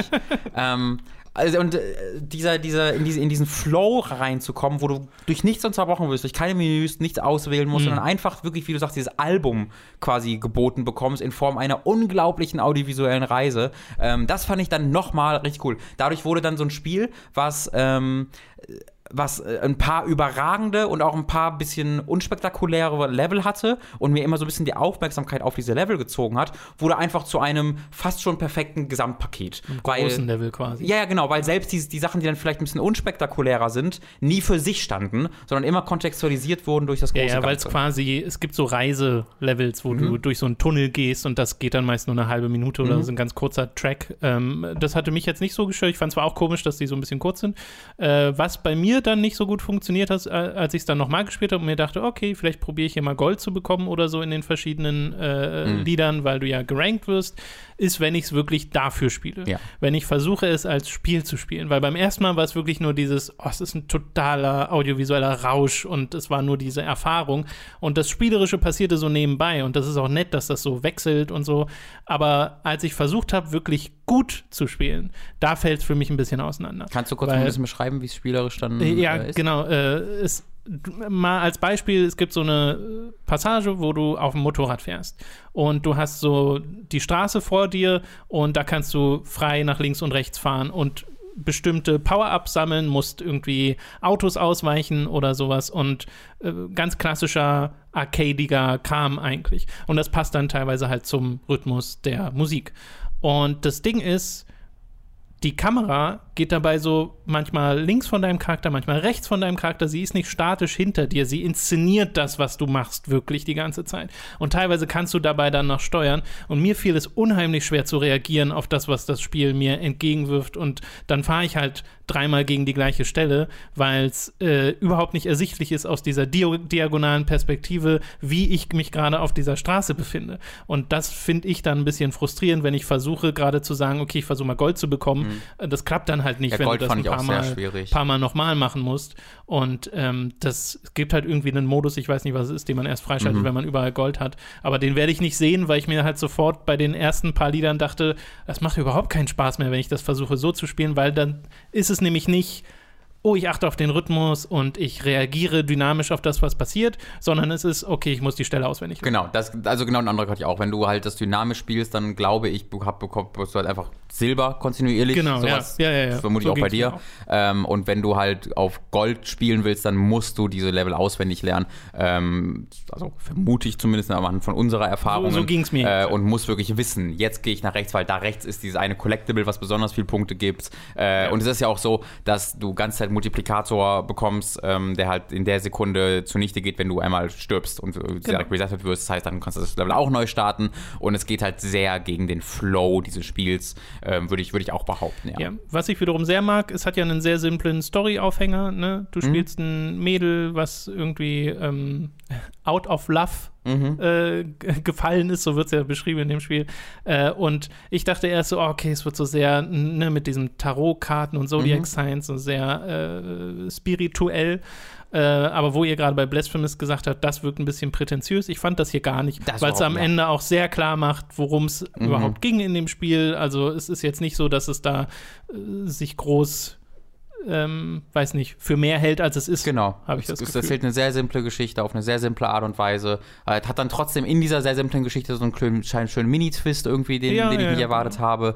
Äh, und ist eine sehr, also wholesome, würden wir in NRW sagen, Ja. eine wholesome Erfahrung. Sehr. Ähm, deswegen, wo ich am Ende so, oh, das war, ach, Ging, schön. ging uns ganz genauso. Ja. Dann super möchte ich, möchte ich euch bitte einen Tipp äh, noch anfügen. Und Ja. zwar habt ihr von 1980X gehört. Ist das nicht ein Brawler? 1986. Es ist kein Brawler, das ist das Witzige. Äh, 1988X ist ein, ja, so ein Coming-of-Age-Titel. Du spielst fünf unterschiedliche Spiele, unter anderem okay. einen Brawler. Oh, warte mal, doch, das habe ich, glaube ich, doch gehört. Also, Und das Fünf Arcade-Spiele, oder? Fünf Arcade-Spiele. Ja. Und es dreht sich um einen Jungen, der ja.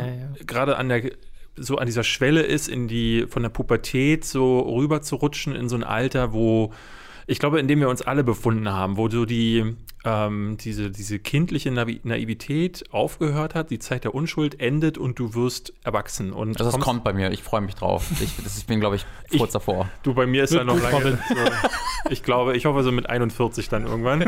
ähm, und du, äh, äh, also das Spiel wird erzählt in einem Voice-Over von diesem Jungen, der dann sagt so, hey, alles ist irgendwie schwieriger geworden. Und dann habe ich aber diesen magischen Ort entdeckt und zwar die Arcade.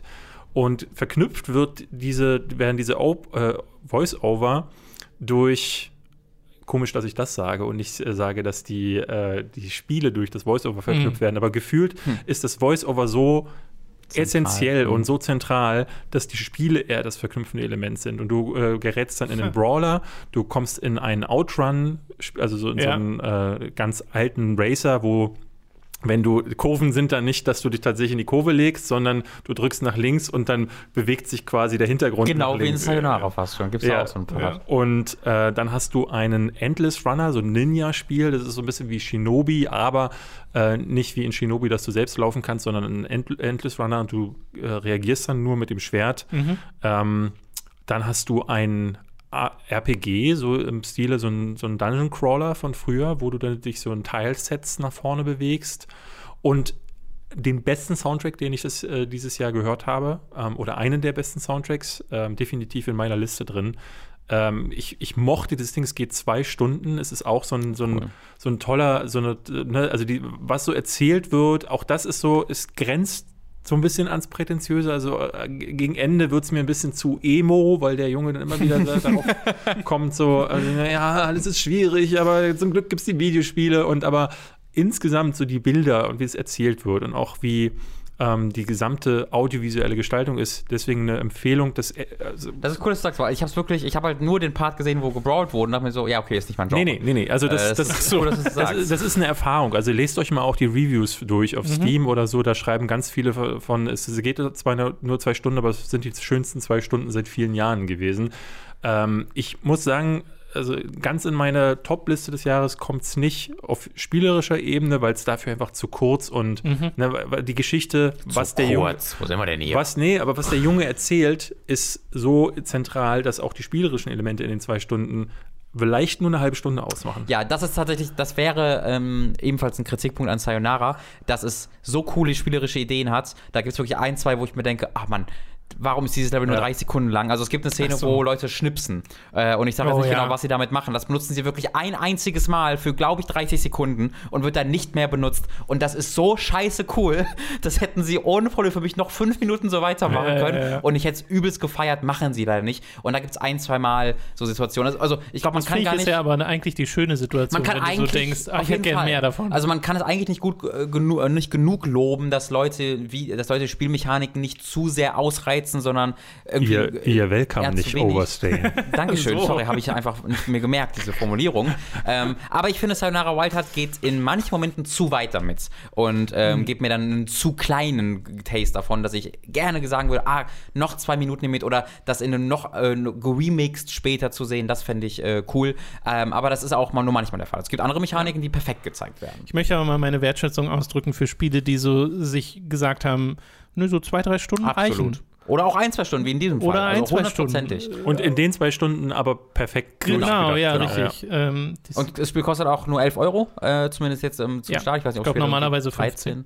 Ja, äh, und also 11, 15 Euro ist für so eine singuläre Erfahrung, die dich einfach mitnimmt, abholt und dann ausspuckt und sagt, hier, das war's, finde ich hervorragend. Und es ist halt auch ein Spiel, das kann man halt wunderbar mit, auch mit anderen Leuten dabei spielen, weil du, Ja. äh, selbst zu spielen ist auf jeden Fall eine coole Erfahrung, aber du kannst es einfach zugucken und als Musikvideo erleben. Dani und ich, wir haben uns einfach abgewechselt und Ja. das hat super geklappt. Meine wirkliche Empfehlung ist, spiel's alleine durch und dann zeigt's anderen Leuten in dem, äh, in, in Albummodus. dem Album-Modus. äh, das wäre meine Rekommendation. David, du hast Overland gespielt. Was ist denn Overland? Ist das, gehört das auch so in die Kategorie äh, kurz und gut oder was ist das? Äh, Es gehört in die Kategorie nicht kurz, aber trotzdem gut. Ähm, es erinnert, es erinnert vielleicht am ehesten an, äh, falls ihr es letztes Jahr sicher gespielt habt, Into the Breach. Into the Breach, äh, so ein Spiel mit äh, Insekten und Mechs und Ja. XCOM-Anleihen. Das hier ist ähm, dasselbe, nur ohne Insekten und Mechs. Wobei Insekten sind schon irgendwo dabei, denn hier, das ist hier so ein, so ein, so ein Postapokalypse-Spiel. Also das, äh, das Ganze spielt sich auch in so Vierecken wie bei Into the Breach, also Ja. so Dio, kleinen Dioramen. Das ist ein Also auch Stil. so Top-Down? Genau, Top-Down, beziehungsweise isometrisch. Ähm, Grafisch aber deutlich ähm, reduzierter, ja. Also es hat so ein als, als Into the Breach. als Into, ja, Into the Beach war ja eher Pixel-Look, aber Genau. sehr detailliert. Und das hier ist, ähm, ja, es sieht fast wie Cell-Shading aus, aber ähm, die Figuren sind sehr grob zum Beispiel. Okay. Also die äh, Gesichter. Deswegen hat mich das reduzierter überrascht, weil äh, so reduzierter Into the Breach wäre ja Visual Novel. Nee, weil, also Into the Beach hat ja, also die, die, ne, da waren dann kleine Powerplants und die, Tank, Mhm. äh, die Pa- Panzer waren total schön gemalt und hier ist es so, die Figuren sind so wie Pappmaché-Figuren zusammengesetzt, sodass Mhm. die Gesichter auch nicht wirklich großartig detailliert sind und ähm, guck mal nach. Nee, ich, hab- ich, ich, ich bin gerade, ob ich das falsche Spiel im Kopf habe. Dann hast du gesagt. möglicherweise das falsche Spiel.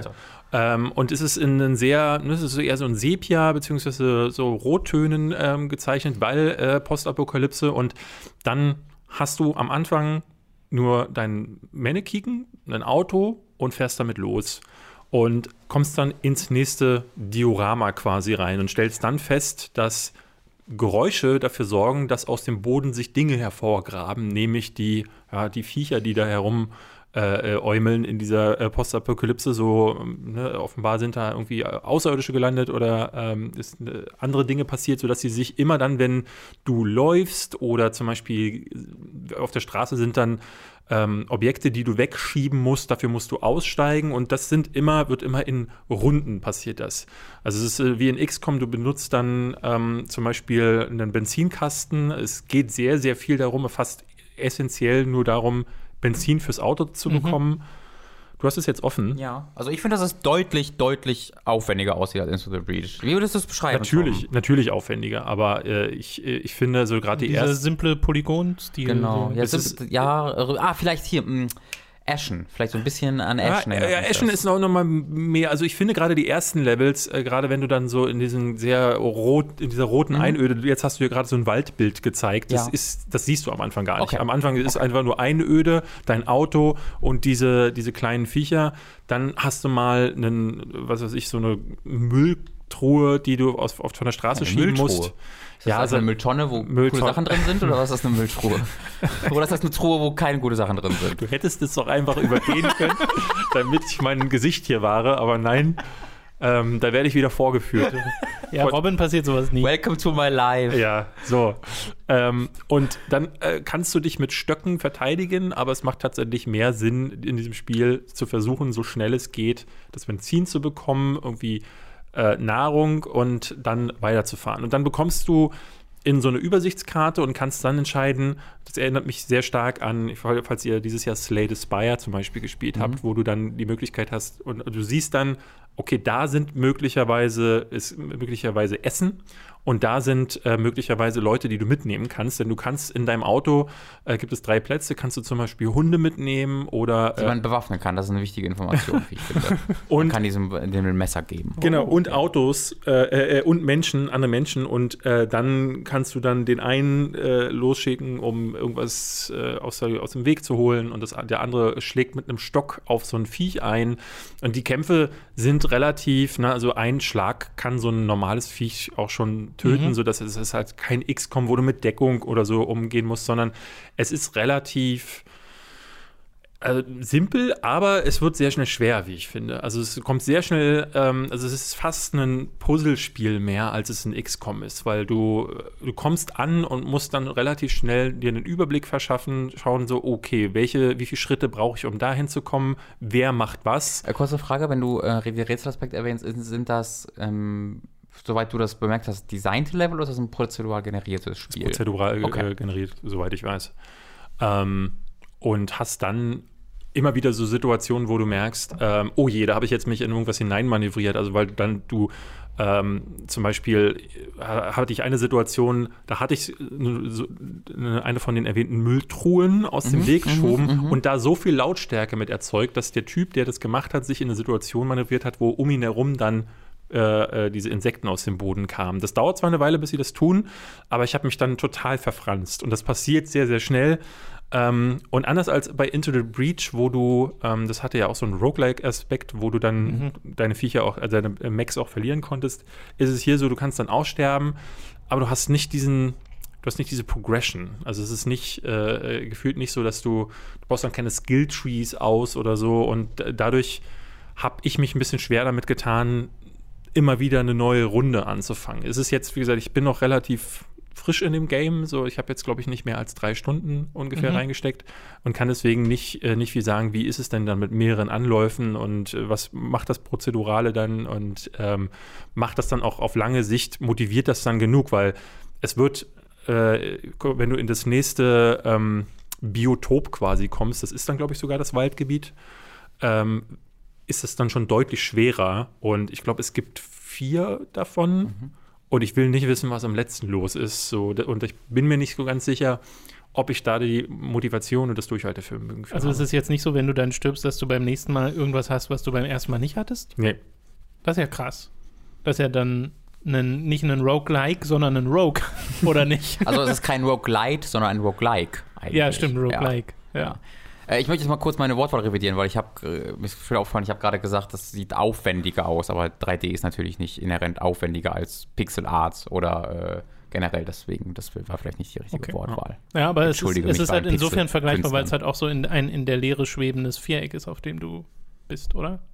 Zumindest sah das gerade Ja, ja, aus. ja, ja, genau. Ja. Aber ich meine, so, so Spiele gibt es ja, äh, gibt's ja vermehrt. Also ich, äh, Slay the Spire hatte ich gerade genannt, ist, Ja, ja. ist ein ähnliches Spiel, wo du ähm, Das war ja kein Kartenspiel? ja, Ja, doch. So, Okay. und da, wenn Sehr du, wenn du da den, den Spire erklommen bist und stirbst, dann fängst du wieder von vorne an und alles ist weg. Alles.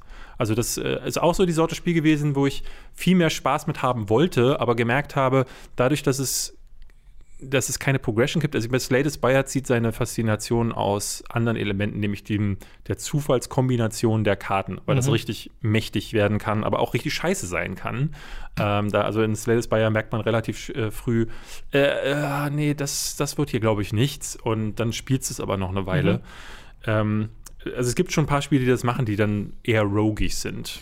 Aber Overland von den drei Stunden, die du gespielt hast, scheint dir dann doch zu gefallen? Ja, oder? es gefällt mir. Also es ist äh, äh, definitiv, also ich fand Into the Breach sehr viel besser. Ähm, ich muss Okay. das auch noch ein bisschen mehr spielen. Ähm, ich habe bisher, bisher ist der Hook noch nicht da. Also ich habe es mir geholt, weil ich, ähm, ich mag diese Dioramen einfach Mhm. und ich fand diesen, diesen XCOM Look ganz gut, aber es ist dann gar nicht so sehr, so sehr XCOM, sondern es ist mehr Es klingt nach so einem Survival. Survival XCOM. Puzzle, XCOM, Puzzle, ja.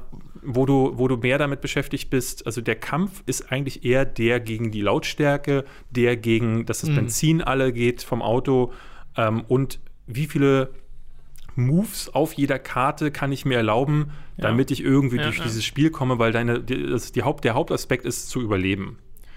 Das finde ich aber eigentlich ganz witzig, so als Äh, Twist für das Äh, Genre. Genau, ja, das ist nicht schlecht, aber irgendwo ist der, ist der Hook noch nicht da gewesen. Was bei FTL bei mir halt so gut funktioniert hat, ist, dass du in Situationen gerätst, wo du, bevor du eine Runde machst, eine halbe Stunde oder so da sitzt und überlegst, okay, was, was mache ich jetzt? Wenn ich das mache, passiert das und dann passiert das und Ja. dann das. Äh, dass du so, das sind ja auch Puzzles im Wesentlichen, dass du da versuchst, dann klarzukommen, weil die, so ein normales XCOM, da hast du ja eine viel größere Map und da äh, äh, triffst du eher dynamischere Entscheidungen. Äh, und FTL ist das gleiche nochmal reduziert und das hier klingt wie auch dieses reduzierte, nur dann nochmal mit einem viel größeren Antrieb, dass du so ein ganz dediziertes Ziel hast. ja.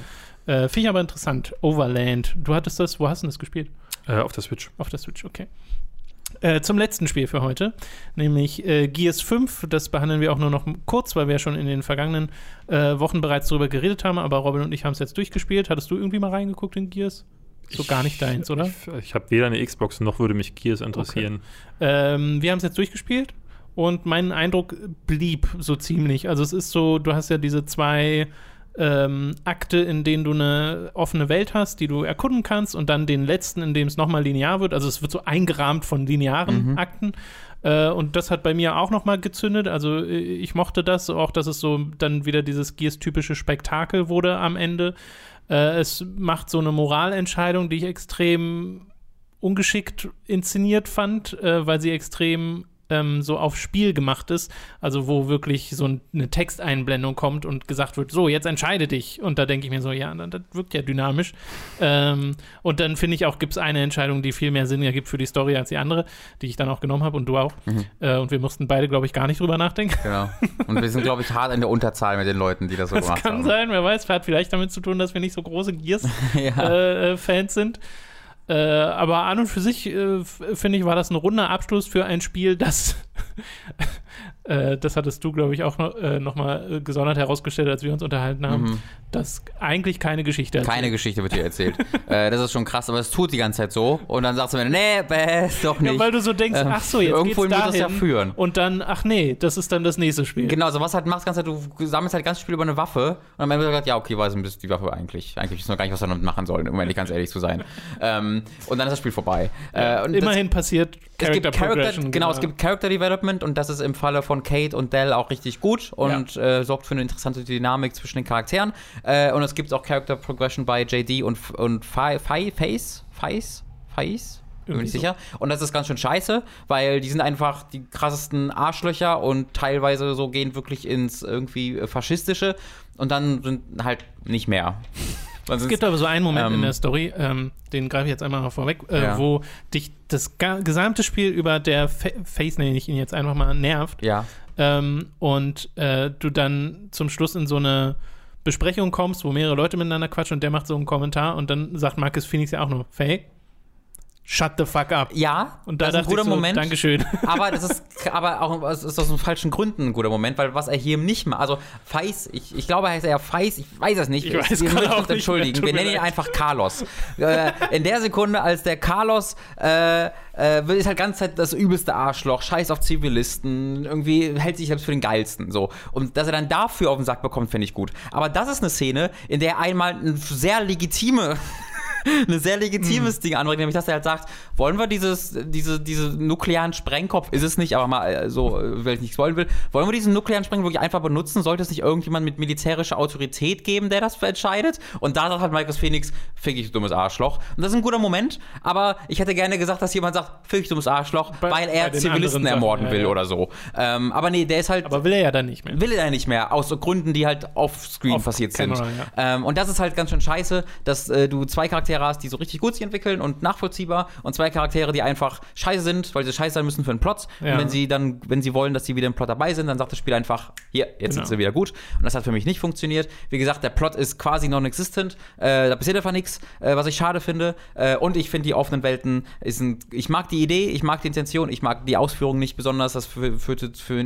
für mich zu einem sehr schlimmen Pacing und für sehr, äh, nicht sehr viel Langeweile, aber für immer wieder für Langeweile, während der letzte Akt dann für mich mit Abstand so am besten funktioniert hat, wo ich äh, linear durch äh, sehr geskriptete äh, Battles geführt werde, die mir dann sehr viel Spaß gemacht haben, ähm, weil auch im ersten Akt war halt, da hast du halt JD gespielt und den mag ich nicht, deswegen war das auch ein bisschen bla. Deswegen der letzte Akt war so das, wenn Gears of 5 das konstant gewesen wäre, wäre ich, glaube ich, äh, ziemlich dabei gewesen. So ah, fand ich, glaube ich, Gears 4 einen Tacken besser. Oh, krass, Ja. okay. Ja, nee, ich, mich hatte das Problem mit den offenen Welten halt nicht. Ich mochte Ja. das sehr. Und da hat bei mir das nicht für Langeweile gesorgt, sondern eher im Gegenteil. Ich mag da ein bisschen Freiheit zu haben. Mhm. Äh, okay, dann soll es das gewesen sein an der Stelle mit den Spielen für diese Woche. Wir haben noch einen Film, den David gesehen hat und äh, für sehr gut befand, nämlich Ad Astra. Ja, äh, ich möchte ganz gerne, ich hatte äh, dieser Tage auch einen Instagram-Post gemacht, ähm, weil ich das Gefühl habe, dass jetzt gerade mit die stärksten Filme des Jahres starten. Entschuldigung, war der bezahlt? War das etwa ein Ad Astra? Da den Witz hat tatsächlich jemand in den Kommentaren gemacht. God damn it! Ja. ja, aber gut, Gibt's Leute, die so lustig sind wie ich, wirklich, meine Ja, ich. ja, ja ist krass, es, Robin. es wird schwierig. Aber, aber guck dir mal keine weiteren Kommentare an. Robin. Ja. So, ähm, es ist, Hey, was? Wieso? sie, jetzt muss ich nochmal mich reinfinden. Fang- also, fang einfach eigentlich, von vorne an. eigentlich, diesen Post habe ich gemacht, weil ich das Gefühl habe, dass jetzt gerade sehr viele schöne Filme starten, die aber, weil sie zum Teil sehr still sind, sehr introvertiert, sehr äh, mutig, aber auch ähm, und Themen aufgreifen, die ne, keine Massen ansprechen, wahrscheinlich einfach am, an der Kasse keinen erreichen. So, das sind die Filme, die üblicherweise kein Publikum ziehen. Und Ad Astra ist einer, der, bei dem man vor allen Dingen vorsichtig sein muss, weil er, du merkst ganz deutlich, dass die PR-Abteilung sich super schwierig damit tut, diesen Film auf so ein paar krasse Punchlines und äh, ein paar Money Shots zusammenzustauchen. Und im Trailer wirkt das jetzt so wie Inception 2 mit äh, Das ist Mondbuggies. sehr beliebig im Trailer. Exakt, und das ist Ja. dieser Film nicht. Der ist wie, also ich habe den häufigsten Vergleich, den ich gelesen habe, man merkt ihn relativ schnell auch selbst, ist ähm, Apocalypse Now. Ähm, Also Oh. sie ergreift äh, Herz der Finsternis von Joseph Conrad auf und erzählt diese Geschichte, aber als Vater-Sohn-Konflikt. Äh, Brad Pitt macht sich in diesem Film auf Wunsch der Erdregierung auf den Weg, seinen Vater zu, äh, zu finden. Der ist verschollen in einem Raumschiff äh, am Neptun, weil er außerirdisches Leben finden sollte. Und diese Reise ähm, führt Brad Pitt unter anderem zum Mond, unter anderem zum Mars. Und da passieren hin und wieder Action-Pieces, aber die sind nicht der zentrale Bestandteil. Und dieses, dieser Film ist kein Spektakel oder er ist es meiner Ansicht schon, aber anders. Er ist ähm, mit einer der bildgewaltigsten Filme der letzten Jahre, wie ich finde. Ist auch von äh, heute wann Heutema gefilmt, der ebenfalls auch schon Interstellar gemacht hat und hier wirklich, also das ist so sein Meisterwerk. Ähm, der größte Spezialeffekt im Film ist für mich äh, Brad Pitt. Der Regisseur James Gray geht ganz nah immer an sein Gesicht dran, weil es sowieso ein sehr introvertierter Film ist. Also der Film wird häufig durch ähm, Kommentare aus dem Off getragen. Da ähnelt er äh, den Terrence Malick-Filmen sehr. Also wie zum Beispiel auch Tree of Life, der war ja auch mit Brad Pitt. Aber wo Terrence Malick in, äh, in diesem Film eben, wie ich schon sagte, sehr prätentiös wird und sehr viel erzählt wird, ohne dass tatsächlich was Mhm. rüberkommt. Ne? Immer so, äh, wo kommt dieser Schmerz in der Welt her? Sagt Brad Pitt Dinge, die äh, im Off, die die Szenen zum Teil beschreiben, die ähm, nochmal ausdrücken, was, was man nur in seinem Gesicht ablesen kann. Ganz häufig wird es aber nicht gesagt, sodass man ähm, Gefühlsregungen wirklich nur dem Gesicht entnehmen kann. Und das ist meiner Ansicht nach Brad Pitts beste Leistung. Also äh, viele sagten jetzt Once Upon a Time in Hollywood ist seine beste Leistung. Nee, Ad Astra äh, legt da nochmal drei Schippen drauf. Tommy Lee Jones finde ich im Film auch sagenhaft.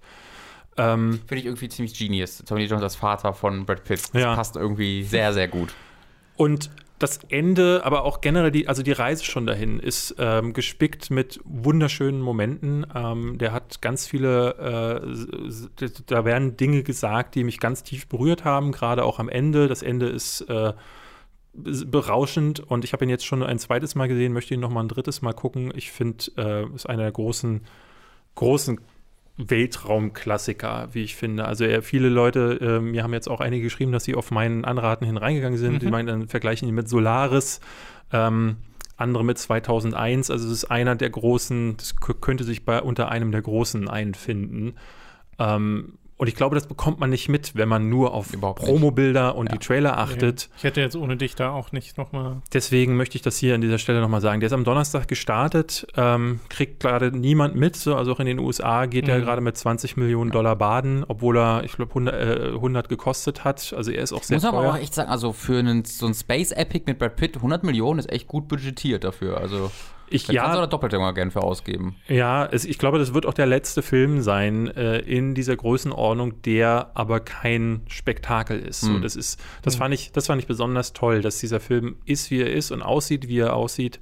Ähm, und dass irgendjemand gesagt hat, dort Geld kriegt er, hat 20th Century Fox auch gemacht. Die gibt es aus guten Gründen jetzt dann halt eben auch nicht mehr. Mhm. Ähm, ist wahrscheinlich der letzte 20th Century Fox-Film, ähm, der unter deren Alterflagge kommt und der vor allen Dingen aber solche Entscheidungen trifft. Ja. Weil jetzt sitzt äh, am Steuer von 20th Century Fox ein Studio, was keine Risiken mehr eingeht und wo alles irgendwie einen Franchise-Gedanken haben muss. Und das hier ist, wie gesagt, als hätte Terrence Malik Apocalypse Now oder beziehungsweise Herz der Finsternis verfilmt und in den Weltraum verlegt.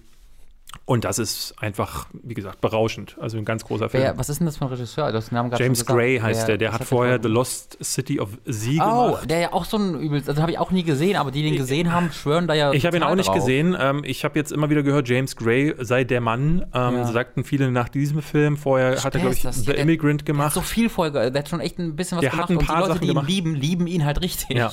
Und der ist halt ein Mann, der sich äh, vor allen Dingen so auf Charaktere, also der geht wohl generell sehr nah an Gesichter ran, hat dann aber immer wieder auch so große Sequenzen, die einfach so fast beliebig, ne? Also andere Filme würden da den halben Film drum herumspinnen Mhm. und hier finden eben die Action Pieces am Rande statt. Ähm, und spätestens wenn ähm, Pitt dann auf dem Mars ankommt, also die Bilder da. Ja, den muss ich mir angucken. Guckt euch bitte den, diesen Film an. Same. Okay, also ich glaube, zwei Kunden hast du schon mal geschafft. Bitte ja. Es Ich ist, auch, ja ist keine bezahlte Sci-Fi. Werbung, aber ich mu möchte, ich finde das so schade, dass Hobbs Shaw äh, der, also, Ja, ja. Ne, also Mhm. egal. Ja. die, die, diese Kluft gibt es ja leider fast immer. Aber, aber in Hobbs and Shaw ist es halt besonders eklatant. Also äh, diese Kluft, glaube ich, wird durch diesen Film irgendwie nochmal sehr, sehr offensichtlich Mhm. gemacht. Ja. Okay, dann äh, sind wir auch durch mit den Filmen und haben natürlich noch ein äh, Segment auf dieser Liste, auf das sich David schon besonders freut, hat er mir vor dem Podcast gesagt. Hell yeah. Es kommt jetzt nämlich Robins famoses Formel ich 1 muss ja Fest. los. David! War mein Flieger. Das hat David gemacht. Das hat nur angehört, ob ich das gemacht habe. Ähm, wurde aber kurz heute. Also äh, wird sehr kurz, Schade. keine Sorge. Ähm, war langweilig. Äh. F- Ferrari hat äh, dritt, drittes Mal in Folge gewonnen, was gut ist. Äh, die letzten Rennen, die, die, wenn du diesem Podcast folgst, dann weißt du, dass die letzten Rennen an Spektakularität kaum zu über so. Das ich war würde das überraschen, aber großartig. ich äh, schaffe das Ende meistens Das nicht war mitzuhören. so gut. Das, also die letzten Rennen waren alle hervorragend. Dieses Rennen war in Singapur. In Singapur kann man nicht überholen. Äh, deswegen war es nicht gut. Äh, und dann hat Vettel gewonnen, weil der in der Box quasi vorbeigelotst wurde an Charles Leclerc, worüber er nicht glücklich war. Und dann war das Rennen vorbei. Äh, ja, war okay, aber nicht besonders spannend. Das war das. Das war alles? Ja, es ist wirklich nicht viel passiert. Also es war wirklich. Was, was tragisch ist, es gibt Wenn du eine- nicht mal was zu meckern hast, dann muss nee, ja wirklich. es war wirklich nicht so viel. Es gibt eine tragische News äh, abseits davon, nämlich dass Nico Hülkenberg ziemlich sicher raus ist aus der Formel 1. Äh, der, Das war äh, einer deiner hat, Favs, oder? Genau, den mag ich ganz gern. Der äh, hat den Rekord in der Formel 1 für die meisten Rennen ohne Podium. Ähm, Cool. Was voll die tragische Geschichte ist, weil der war in den vorherigen Klassen immer GP2, Formel 3, hast du nicht gesehen, Formel BBW, hat immer eine WM nach der anderen gewonnen, war einer der besten, immer der, oder sogar der Beste, der dort immer gefahren ist. Kam kam dann zur Formel 1 und war, ist nie in ein Auto gekommen, was Podien erreichen konnte. Einfach, einfach hat nie geklappt für ihn. Er war immer in diesem Midfield-Ding gefangen. Äh, und jetzt ist so das Jahr, wo anscheinend kein Platz mehr ab nächstes Jahr Okay. äh, für ihn ist. Es gibt noch eine Chance, aber die ist relativ gering. Ähm, also betet heute Abend vielleicht einmal für, Cha- für Nico Hülkenberg, wenn ihr in der Kirche seid. Dankeschön. Macht das mal. Ja. Äh, was ihr auch machen könnt, ist David besuchen auf seinem YouTube-Channel Behind und beim äh, Podcast Warum? Die Lester-Schwestern. Oder ja, auch ab bei und zu, aber doch. Tinseltown geht ja auch. Da, sieht Da, man auch da gehen so ein bisschen was David ja, rein. Oder ihr kommt auf äh, die Tour vom Lester Schwestern Oh. Podcast. Äh, ähm, Läuft die immer noch oder schon wieder? die, Leu- äh, wir haben jetzt erst Tour im Ach so, Oktober. ja. das war ange... Okay, ich dachte, Ja, ja. ihr war es schon. Nee, wir sind äh, in äh, acht oder zehn Städten in äh, Deutschland und äh, Österreich. Österreich? In Österreich. Ja, wir Aber wollten auch, Schweiz? Nee, Schweiz haben wir nicht gemacht, weil ähm, ich glaube, das hat irgendwie mit den ähm, die, die Location, das war irgendwie schwierig und dann wurde uns auch davon abgeraten. Hm. die ähm, Schweizer, die sind nix, geht aber nicht hin. Die haben halt im Verstehen Krieg, euch nicht. die haben im Krieg Deutschland nicht unterstützt. und da habe ich gesagt, Okay, wir machen weiter. äh, ihr könnt uns unterstützen auf patreon.com slash hooked oder steadyhq.de slash hooked. Äh, würden wir uns sehr darüber freuen. Äh, 5 aber Dollar slash sag mal, wo kann, man denn, exklusiven wo kann man denn da Tickets kriegen? ach, überall. Überall, okay, eventim.de. Lästerschwestern Tour suchen, Ja. Eventim, ja. oder? Ja, Funktioniert ja, doch bestimmt. ja, ja. Ja, ja, genau. Ähm, ab 25 werdet ihr zu Podcast-Produzenten und werdet namentlich im Podcast erwähnt. Wir bedanken uns jetzt nämlich bei folgenden Gegensatz zu Podcast-Produzenten. Österreich. Shut up. Michael Noritz Wolf, Jan Lippert, Christopher Dietrich, Gere Bohr, Julian Drevis, Hassan Zahn, Don Stylo, Michael, Fure96, der Didi, Lignum, Tommy88088, Apu42, Maggie Power, Formel Hooked Nummer 1, Gustian, Rocketrüpel, Numimon digitiert zu, Sebastian Diel, die Epic Snowwolf, Markus Ottensmann, Hauke Brav, McLovin 008, Dito, Lisa Willig, Zombie und Wintercracker und Autaku, Lennart Struck, Oliver Zirfers, Christian Hühndorf und Simon Dubicai. Vielen Dank an alle podcast Auf der Rückseite dieses Blattes ist eine seltsame Abfolge von Videospielen. Ich weiß nicht, ob ich die vorlesen darf oder Achso, ob ich da nee, nee, nee, das mit. ist für ein Video, was bei der Okay. Superkreuzburg kommt. Faszinierend. Also da bin ich jetzt ja richtig gespannt. Da würde ich den Das war Kanal in nicht die meinem Auge Rückseite behalten. von diesem Blatt, das war eine andere Blatt. waren verschiedene Äh, so. Blätter. So viel dazu. Vielen Dank, David, dass du dabei warst. Danke. Äh, das macht immer wieder sehr viel Spaß. Bis zur äh, bei der BlizzCon spätestens wieder. Genau, ist ja demnächst. Ich habe jetzt das Datum nicht genau im Stimmt, Kopf, aber Anfang ja, November. Anfang- Ja, aber November, da ja. kommt ja dann auch sicher ein Diablo. neues Warcraft-Add-on. Ja, Diablo. Ein neues World of Warcraft-Add-on, worauf ich mich sehr freue. Und mehr zu Reforged. Endlich Diablo. Ja, es, es sollte doch eigentlich das. Ja, Reforged müsste eigentlich schon draußen sein. Das Mhm. ist ein bisschen komisch, dass es das immer noch nicht Ja. gibt. Ich weiß nicht, warum Tom sich so auf dieses Handyspiel freut jetzt gerade, aber naja, soll er machen. Endlich Diablo Ty Immortal. typisch. Typisch. Ja, ja, Typisch ich bin, Tom. ich bin immer am Ver- Handy. der auch während des, Mobile auch während des Podcasts. Nicht geändert. ja. Das ist halt Kingdom Hearts Union Cross am Zocken. Oh Gott. Tschüss. Äh, bye.